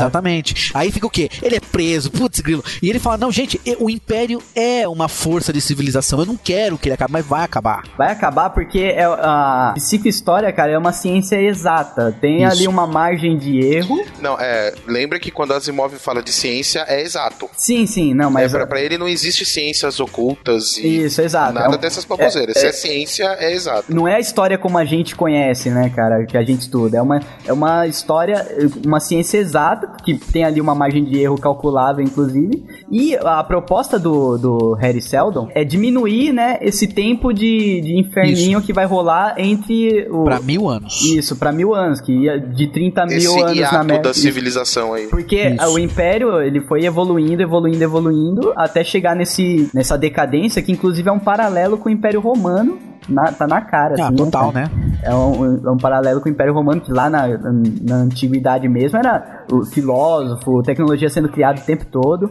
E o Império da, do Asimov começa a entrar nessa decadência. E esse cara, com a ajuda dessa ciência de prever o futuro de, um, de uma civilização tão gigante assim, porque um, um ser humano sozinho não, não dá pra prever o que ele vai fazer, né? Sim. Mas, mas tri, trizilhões de pessoas tem, tem um padrão, entendeu? Aí, aí entra uma coisa interessante na trama, que eu achei que o Asimov ele não perdeu, que é maneiro. Ele começa a ser procurado por pessoas que querem que prevejam o futuro delas, como se ele fosse um bruxo. Ah. As pessoas não entendem, ele, ele é, é assim, oh, não, as pessoas não tá entendendo, a psicohistória não mexe com uma figura. É, é, é, eu poderia fazer uma previsão X ou Y, mas a probabilidade dela seria absurdamente fraca. Sim, sim, a margem de erro aumenta exponencialmente a, cada vez que você diminui o número de Isso. pessoas. Né? E quando ele vê que as pessoas não querem fazer isso, quando o imperador chama ele lá, pensa que é um conselheiro, a cara. galera pensa que ele é um conselheiro, mas não, ele é um ele vira primeiro-ministro, cara. É, exato, cara, é muito Quando foda. pensa que ele vai morrer, tipo, não, o cara vai me matar, vai me degolar, vai me largar num fosso aí de Trantor, né, cara? Exato. Não, bó, já que você é o cara, é o seguinte, você vai, né? Vai ser meu, meu braço direito. A proposta do Harry Seldon é que se crie uma fundação, uma organização que reúna todo o conhecimento humano reunido pelo Império, representado pelo Império. E ele chamou isso de Wikipedia, é nada. Mas é, uma- uma das coisas, né, que surgiu aí da. Mas Exato. eu pensava que tava no caminho, cara, com a Wikipedia, cara, eu jurava. Na hora eu pensei em Enciclopédia é- Galáctica. É a primeira tentativa, pô. Isso, exato. Viram outras. Então, isso, isso que é a fundação, deixar bem claro pros geeks. Ele propõe esse, essa, essa, esse mega galpão de conhecimento, né? Um, um planeta, sei lá, qualquer coisa física que você imaginar que seja grande, é necessário para reunir todo o conhecimento da raça humana como um todo, pra que dure menos esse tempo de caos aí que inevitavelmente irá acontecer. Então, nós estamos, nós estamos falando nesse momento dos três livros da Fundação, ou Grossão, o, li- o livro. É, os Como se o Senhor dos Anéis ele, lá, do, né? Os três livros. A questão é, também é a seguinte: que o Harry Seldon ele tem uma outra coisa. A psicohistória é uma ciência, então ela tem um instrumento. O instrumento dela é o primeiro radiante. Que, O primeiro radiante é um bastãozinho hum, que ele tem todos os. É como se fosse um cálculo- uma calculadora. Ela, ela é psicohistórica. Ela tem todas as equações. Então é no primeiro radiante que o, que o Harry Seldon e mais tarde os outros sucessores dele ali, da- imediatos, né? Aham. Aprendem a mexer. Então na hora que ele liga o primeiro radiante, aparece. As equações são jogadas holograficamente assim, na sala toda. Nossa, que é, é bem legal você pensar na Isso. época que ele escreveu ele ter esse conceito, né? cara? É, não, isso, isso foi muito massa. Eu imagino aquela coisa assim, explode aquele negócio, igual o Tony- o Anthony Stark, né, cara? É, o, To- o Tony Stark, só que, tipo, de uma forma muito mais assim, mais eh, fantástica, né? Menos tecnologia e mais fantasia, nesse caso, nesse, Então. nesse instrumento em específico.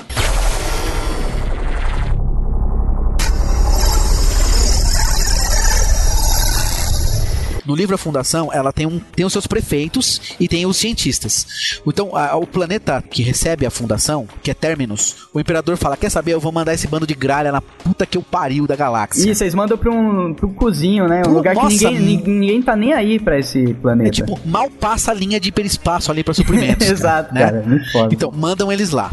O, o que acontece é o seguinte, que a fundação ela se torna uma força política. Você vê isso passar no... Então, assim, cada história passa bastante tempo entre uma e a outra. Sim. A coisa evolui bastante. Então você não vai ficar cansado de ler o livro. Isso. Acontece o seguinte, que você descobre que a fundação, o Harry Seldon, ele se garante. Então, só pra você depois procurar, são duas fundações, tá? Sim. A primeira fundação e a segunda fundação. A primeira fundação era um despistão, na verdade. Isso. Então, o primeiro radiante fica com a segunda fundação. A natureza da segunda fundação é de explodir os seus miolos, cara. É, foda. Então, cara. Geek, vá atrás, cai de boca, destrói. Na fu- fundação, assim, é, é, é considerada, inclusive, por várias academias. É a obra-prima da ficção científica. É, é cara. o máximo da, da ficção É, o, científica. o Masterpiece. Exato, Nossa, cara.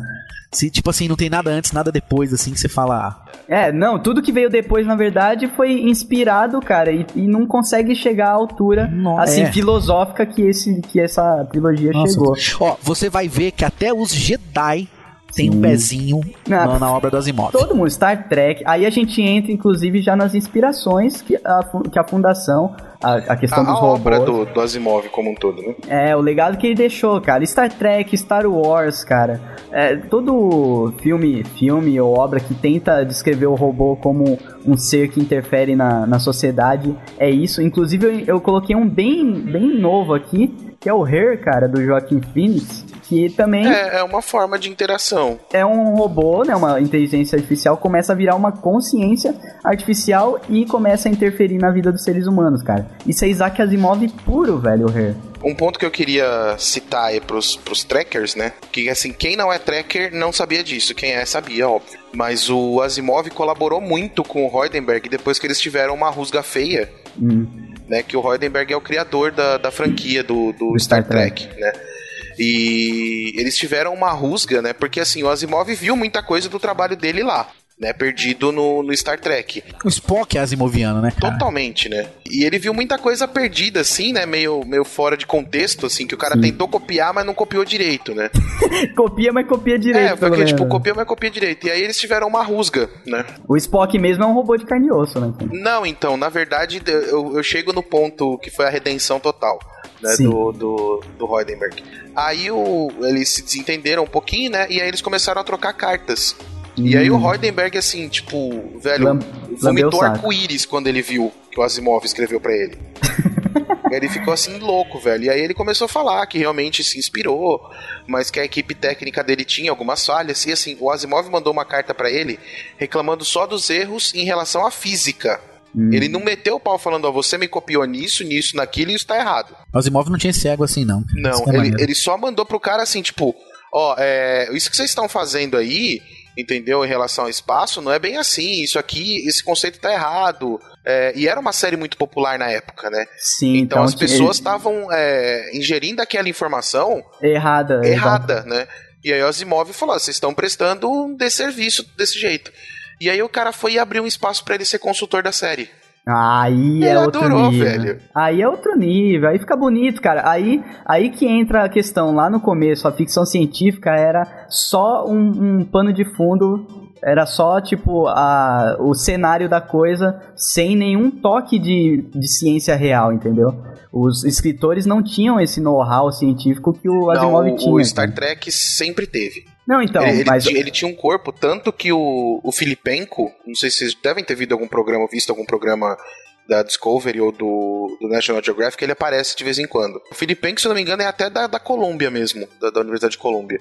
E ele é consultor ainda do, da franquia, né? Ele é um astrofísico conceituadíssimo, né? Não, mas eu tô falando lá quando o Asimov começou a escrever, sabe? Que Uhum. ele via nas revistas Pulp aquela ficção científica que não tinha tanto embasamento na parte técnica. É estilo E aquela ele- que o Martin McFly pega, né? O homem do espaço. Exato, daí ele mudou tudo isso e Star Trek tava fazendo isso em uma série, né, cara? Com alguns erros e tal. Aí ele foi, lá e, e deu um toque pros caras pra dar uma melhorada. Aí a série, a série melhorou muito, né? Tanto que tem crédito pro Asimov no primeiro filme. O Foda. primeiro filme que, assim, a concepção é do Rodenberg, mas todo o investimento já foi do- dos próprios atores. Tanto que o filme 2, 3 é dinheiro do, do Nimoy, do... Ah, é, o daí vira todo né? mundo produtor, né? Quando a Não, galera mas é que, é que acredita. assim, é que eles, eles compraram, principalmente, cara, o Nimoy comprou os direitos da série depois de um tempo, de tanto que ele acreditava no negócio. Sim. E, cara, É. acho que depois que ele fez o Spock, nunca mais ele fez nada, entendeu? Ele não conseguiu, tá ligado? Mas é. Não, mas isso acontece muito, cara. Igual Stallone, o próprio. Esses caras vi- viram produtor quando eles veem que o negócio vai dar certo. O, o Tom Cruise, cara, virou produtor do Missão Impossível, por exemplo, cara. O último outra, filme só saiu por causa disso. Os EUA, é, os Estados Unidos, eles nessa parte aí, eles são muito. O cara.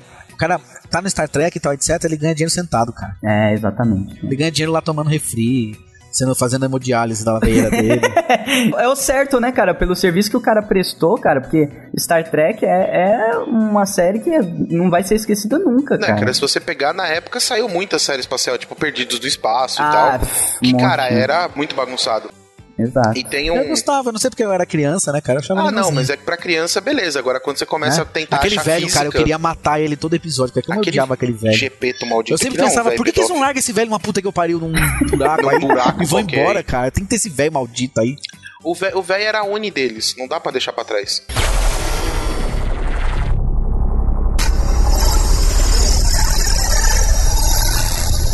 O Almost Human que você tá falando, de que é dessa série que entrou no- essa na série Warner nova, agora? é, essa série nova É do J. agora. Abrams, DJ Uhum. Abrams. que ela tem essa coisa dos, dos robôs interagindo com. Com a sociedade, humanos, sabe? E- e- Inclusive, o principal, o robô principal é um policial, né? Uma parada Isso. assim. Abrindo assim um episódio que ele. que o, o Carl Urban, né? Esqueci o nome dele na série. Ele vai no vestiário dos robôs e vê os O Barbie lá. A, cara. a piroca do robô? Não tem piroca, cara. É tipo Ah, um boneco, tá, ligado? Eles são é boneco, boneca. tudo boneco do Ken. Não, mas tá, tá certo, né? Totalmente desnecessário fazer uma piroca positrônica pro cara. Pois é, cara. ele Bota fica um pistão perturbadaço, cara. pneumático na piroca do robô, você vai ver o estrago que ele faz. Ele ainda pergunta pro amigo dele, que é o outro robô lá, o robô. O robô normal, né? É. E aí, peraí, você é daquele jeito lá tal? Eu falei, não. Eu sou igual você. Ih, mano. Fala, ah, então, mas peraí. Aí ele pegou e mostra. Nossa, mostra o Bilal pra ele. Aí o Carl Urban vai e fala, ué, por que você tem um negócio desse tamanho? Faz o que com ele? Ah, mesmo que você, nada. É, Eu achei muito boa essa piada, cara. é foda. Mas o, ah, tem uma outra contribuição, de- na verdade, uma homenagem, né, pro Asimov. Porque assim, eu, antes de descobrir essa informação, eu achava que o Data era um. Era asimoviano, da né? TNG, né? Da, do- da nova. Nova geração. Da nova geração do Star Trek, eu achava que o Data era uma tentativa de cópia do Spock.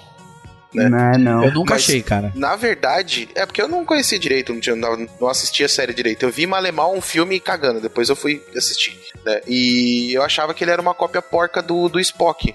Mas não, Não. ele foi uma homenagem que o pessoal fez pro Asimov.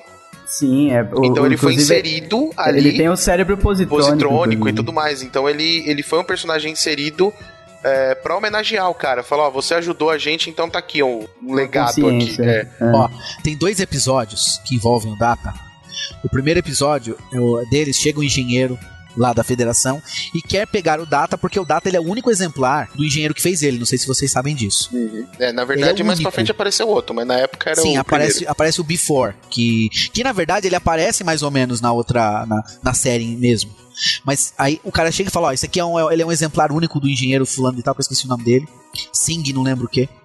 E eu quero levar ele embora. O Picard, cara, faz naquele episódio a defesa da existência do Data. Nossa, foda. Que a questão não é se ele é humano ou não. A questão é se o Data existe como um ser. É, sem Cara, é um episódio espetacular, cara. Espetacular. O outro episódio, é, mais ou menos relacionado a esse, o Data constrói um outro androide. Não sei se vocês já viram. É uma, Esse ele constrói vi. uma. Ele constrói um androide, aí o androide, ele constrói com o máximo que ele pode do que ele sabe dos circuitos dele, ele faz uma cópia, vamos dizer assim. E esse androide escolhe ser mulher, tal. Aí ele tem aquele sentimento, ele vai aquele sentimento de filha com ela. Bom, cara, é um puta de um episódio, cara. Tremendo episódio, assim, trata mesmo do assunto. Fala, bom, um robô que se reproduziu, ele se reproduziu. Dentro do- dos termos de alguns cientistas, isso é vida, É. né? Que a Na mera verdade, reprodução pra federação, isso vem desde a série antiga. É, Qualquer, porque- fo- qualquer forma de de consciência inteligência, né? É, é, de inteligência tem que ser tratada como forma de vida e a existência tem que ser respeitada. E ela só pode ser destruída se ela for realmente nociva. Agressiva. Aí chega um engenheiro de novo e quer levar ela de todo jeito. O Data fala: olha, eu quero educá-la, quero criá-la como vocês humanos fazem com seus filhos. É, Quando ela cara. estiver preparada, ela vai com você pra onde você quiser. Sim, o, o que acontece aí nesse conceito do Star Trek é porque eles viajam por tantos lugares tal, cara, eles, eles encontram vida de tantas formas diferentes. Por que, que o Data não é uma vida, cara? Ele só é mais uma forma diferente de vida. Não, o, e na o conceito verdade, é muito básico. quando você pega, por exemplo, os episódios da, da série antiga, eles encontram com outras, outros seres que eles consideram forma de vida que tem muito menos prova de inteligência que o Data. Isso, exatamente. Exa- é, Quando eles encontram, por exemplo, o Viger no primeiro filme, que é a Voyager, que volta, né? O Vigia é meio retardado, né, cara? é, e Ele- eles consideram o Viger um ser. Porque É, o Viger, cara. ele, ele é meio Wally, sabe? Ele tem uma diretriz ainda. Aham. É, então eles tratam o Viger como sendo um ser. Na verdade, o Viger é um pré-Borg, né? Mas tudo bem. Nossa, é mesmo. É, ele, ele- na verdade, o- os Borgs Porque ele, encontraram ele o domina, ele e- domina a moça lá, né? É, vocês estão falando muito de Star Trek, cara. É, não, vamos Não, é que pra nós estamos falando da, da parte. Da, queremos. A parte A é, robótica do Star A gente, Trek. ah, nessa, Stars fa- falando dessa parte de, de formas de vida, né, ser considerado ou não, quem, quem usou muito esse conceito foi o, o Douglas Adams no Guia, né, do Mochileiro das Galáxias, porque nas viagens malucas lá do... do cara, esqueci- Arthur do Arthur Dent, ele encontra formas de vida como colchões, é, É, ele flo, é, ele extrapola, é, flofloam, é, eles flopam. é, cara, ele extrapola esse conceito Não, do e o, o que bicho é um lá ser, que tem o seis que, que é uma que inventou o subdesodorante antes de inventar a roda. É, não, sim, aí ele tava avacalhando, né? Mas assim, a questão do- da consciência e do que é um ser vivo, né, cara? Ele usa muito isso, velho, porque qualquer coisa, a partir do momento que não existem só seres humanos, né? Porque as pessoas têm esse, esse egocentrismo de achar que só existe ser humano, eles pensam que a, a, pra ser considerado um ser tem que ser parecido, no mínimo, com a gente, né, cara? Mas não, uma, uma máquina que tem lá seu cérebro baseado em 0 e 1 um, também é um ser, cara, também é uma consciência. Então, vai que existe um planeta só disso, né, cara? Como acaba Aliás, tem acontecendo. um episódio no Next Generation exatamente assim. Exato, cara. Então, o Asimov é foda a obra dele quando ele consegue fazer você é, sair dessa gaiola, sabe? De pensar na existência, no, na- num ser vivente só como uma coisa de carne e osso, igual a gente, sabe? E no Hair eles, eles abordam muito bem isso, né, cara? É uma, uma filosofia ali do até onde que é, existe as coisas só porque dá pra você palpar e dá pra você entender, né, cara? Não é, não é bem assim.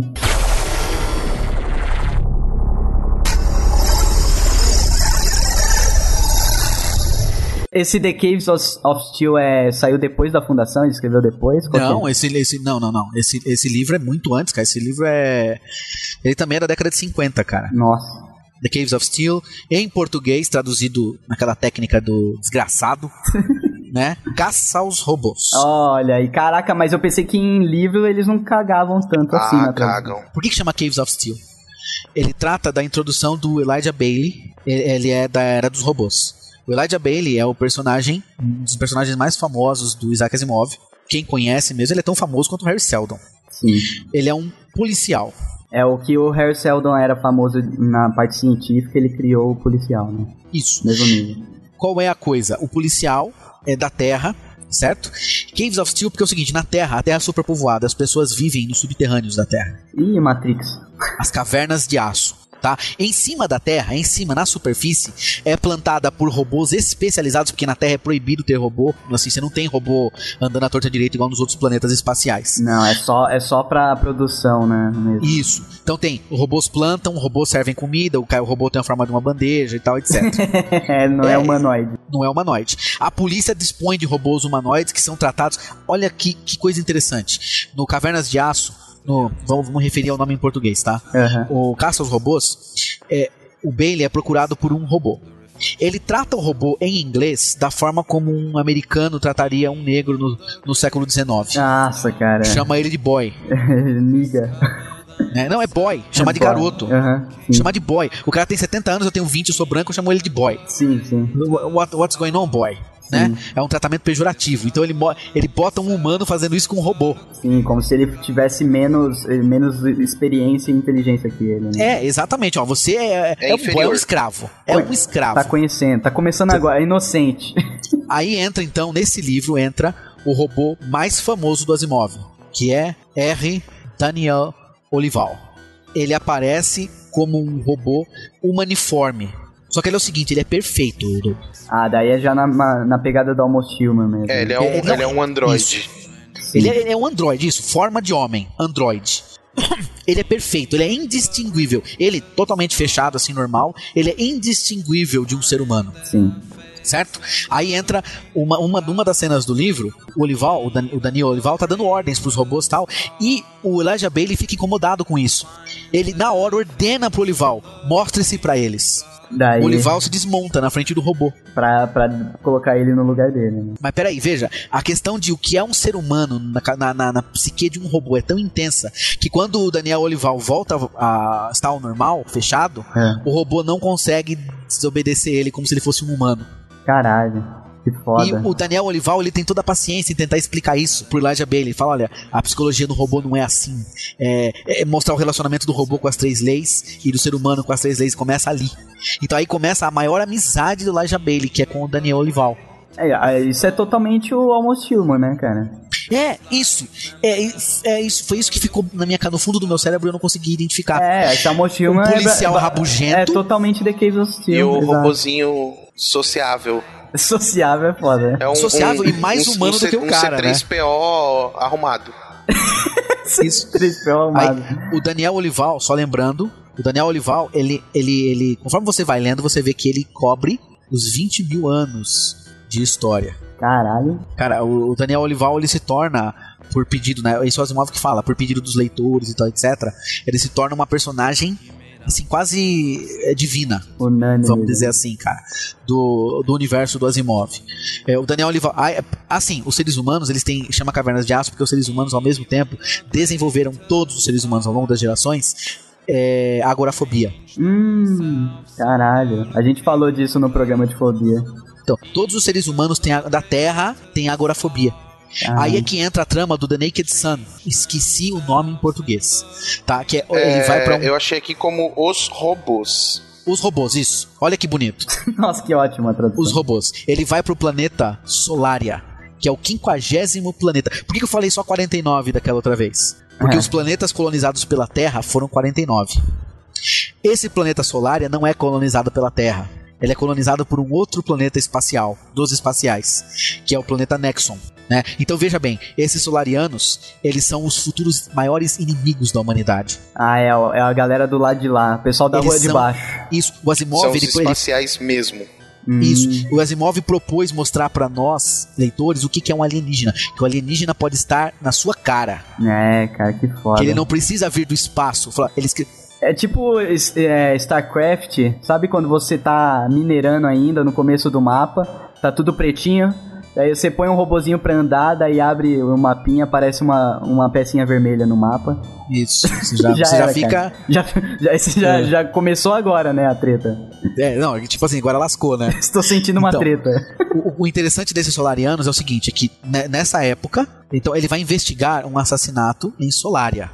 E os solarianos, eles são solicistas, ou seja, mora numa casa de, de área construída de um quilômetro quadrado, mora um homem e uma mulher. Eita. Eles gostam de viver sozinhos e de espaço. Ah, entendi. Esses são os solarianos. Veja bem, são 10 mil pessoas vivendo num planeta um pouco maior que a Terra. Caralho. Que foda. Aí você imagina, na Terra era ao contrário, é um monte de nego socado nas cavernas, tudo apinhado. é como se você morasse na Sé, entendeu? Aham, na hora, sim. no horário de pico. É. Então o Asimov ele se impõe um desafio. Ele vai pegar o Elijah Bailey, chato, marrento, invocado, levar pra um planeta onde ele vai passar a maior parte do tempo sob a luz de um sol. Caralho. Não tem buraco pra ele se esconder naquele planeta. Puta que pariu aí. Certo? E, Então monte- eles, e esses caras deviam ser arrogantes pra caralho, pra gostar Não, de espaço desse eles jeito. só se comunicavam por hologramas. Ih, mano!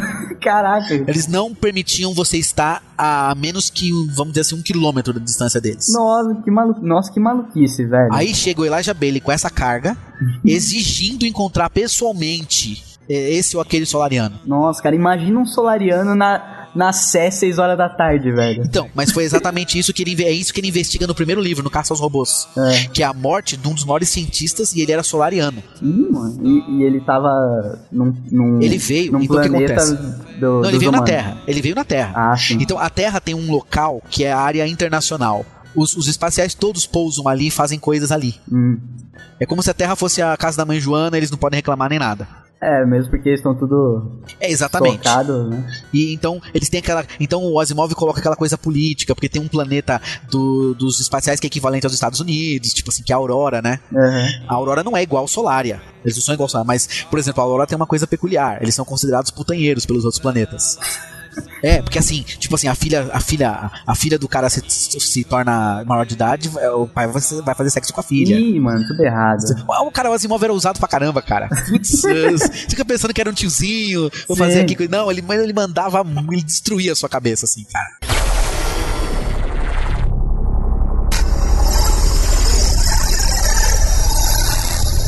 Vão atrás desses livros, entra no sebo, se lambuza. Esses livros tem, é fácil de achar. O Caça aos Robôs foi difícil.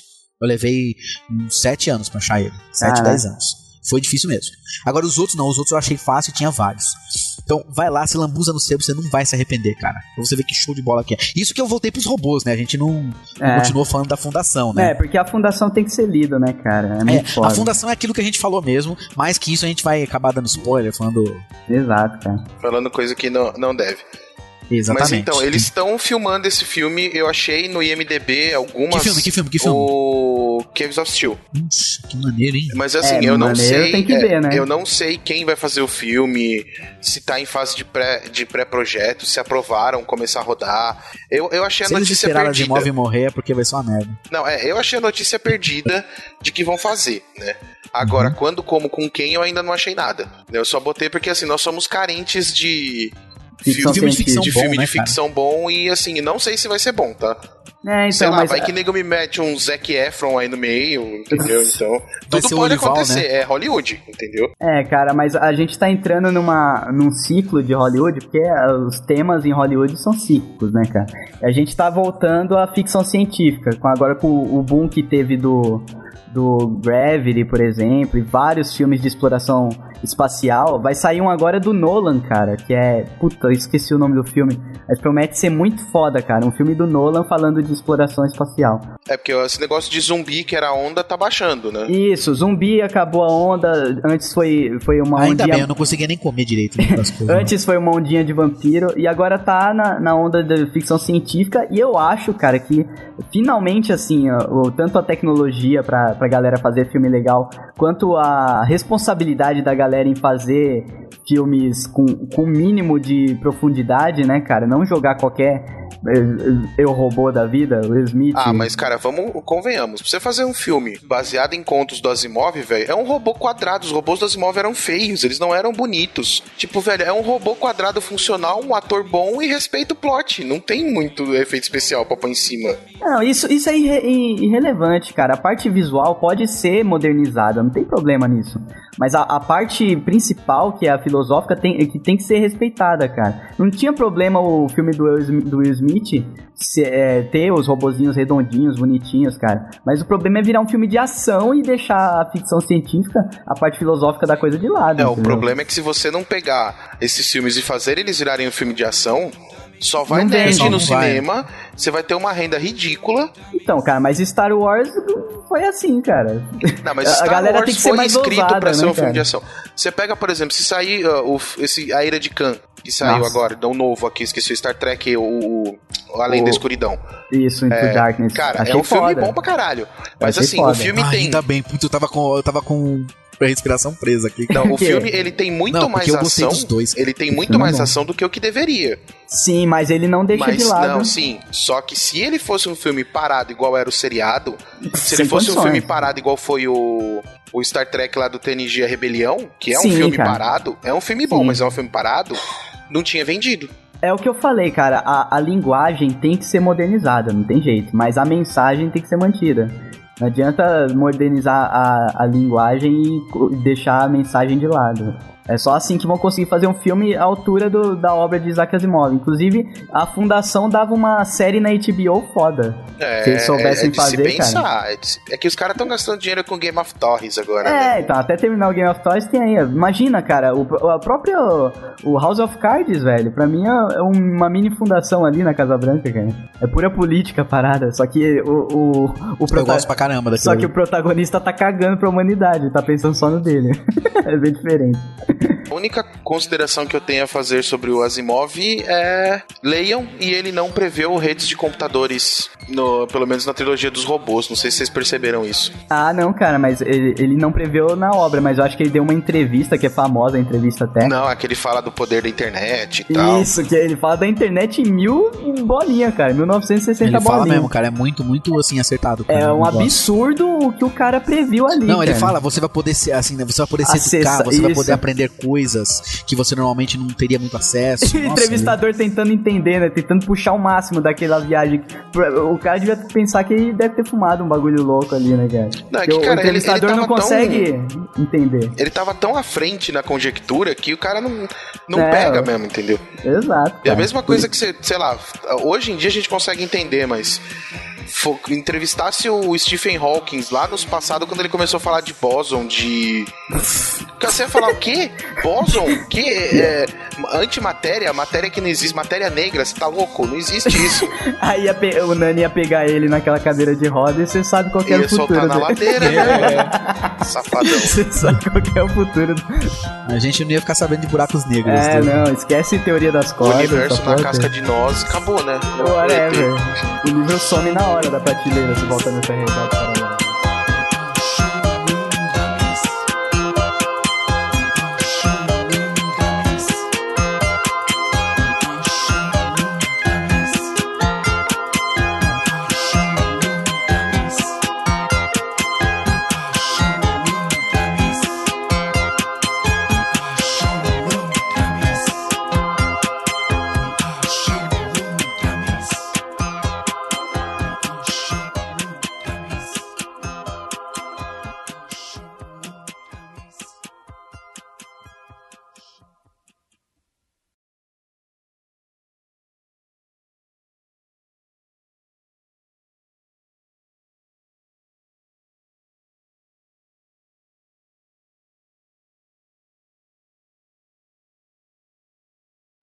Um robô não pode ferir um ser humano ou, por inanição, permitir que um ser humano sofra. Ou, é, desculpa. Daqui tá por inação. É inação, cara, não Pode ser inanição. inação. Inação, de não É que você agir. falou inanição, o robô passa É, é culpa do Fábio Nani, né? O robô não tá comendo peças, ele não tá comendo parafuso. Tá sem tomar óleo. Tá sem Tá tomar sem óleo. óleo. É. É, sei lá, né? Vai. Então, assim. Eu já tô imaginando o robô- Bender, tá ligado? O Futurama, esse robô aí, cara. Não, mano, é, o Bender ele é o anti-três leis, tá ligado? Ele é tudo ao contrário, tudo Nossa, errado. ele é completamente errado, cara.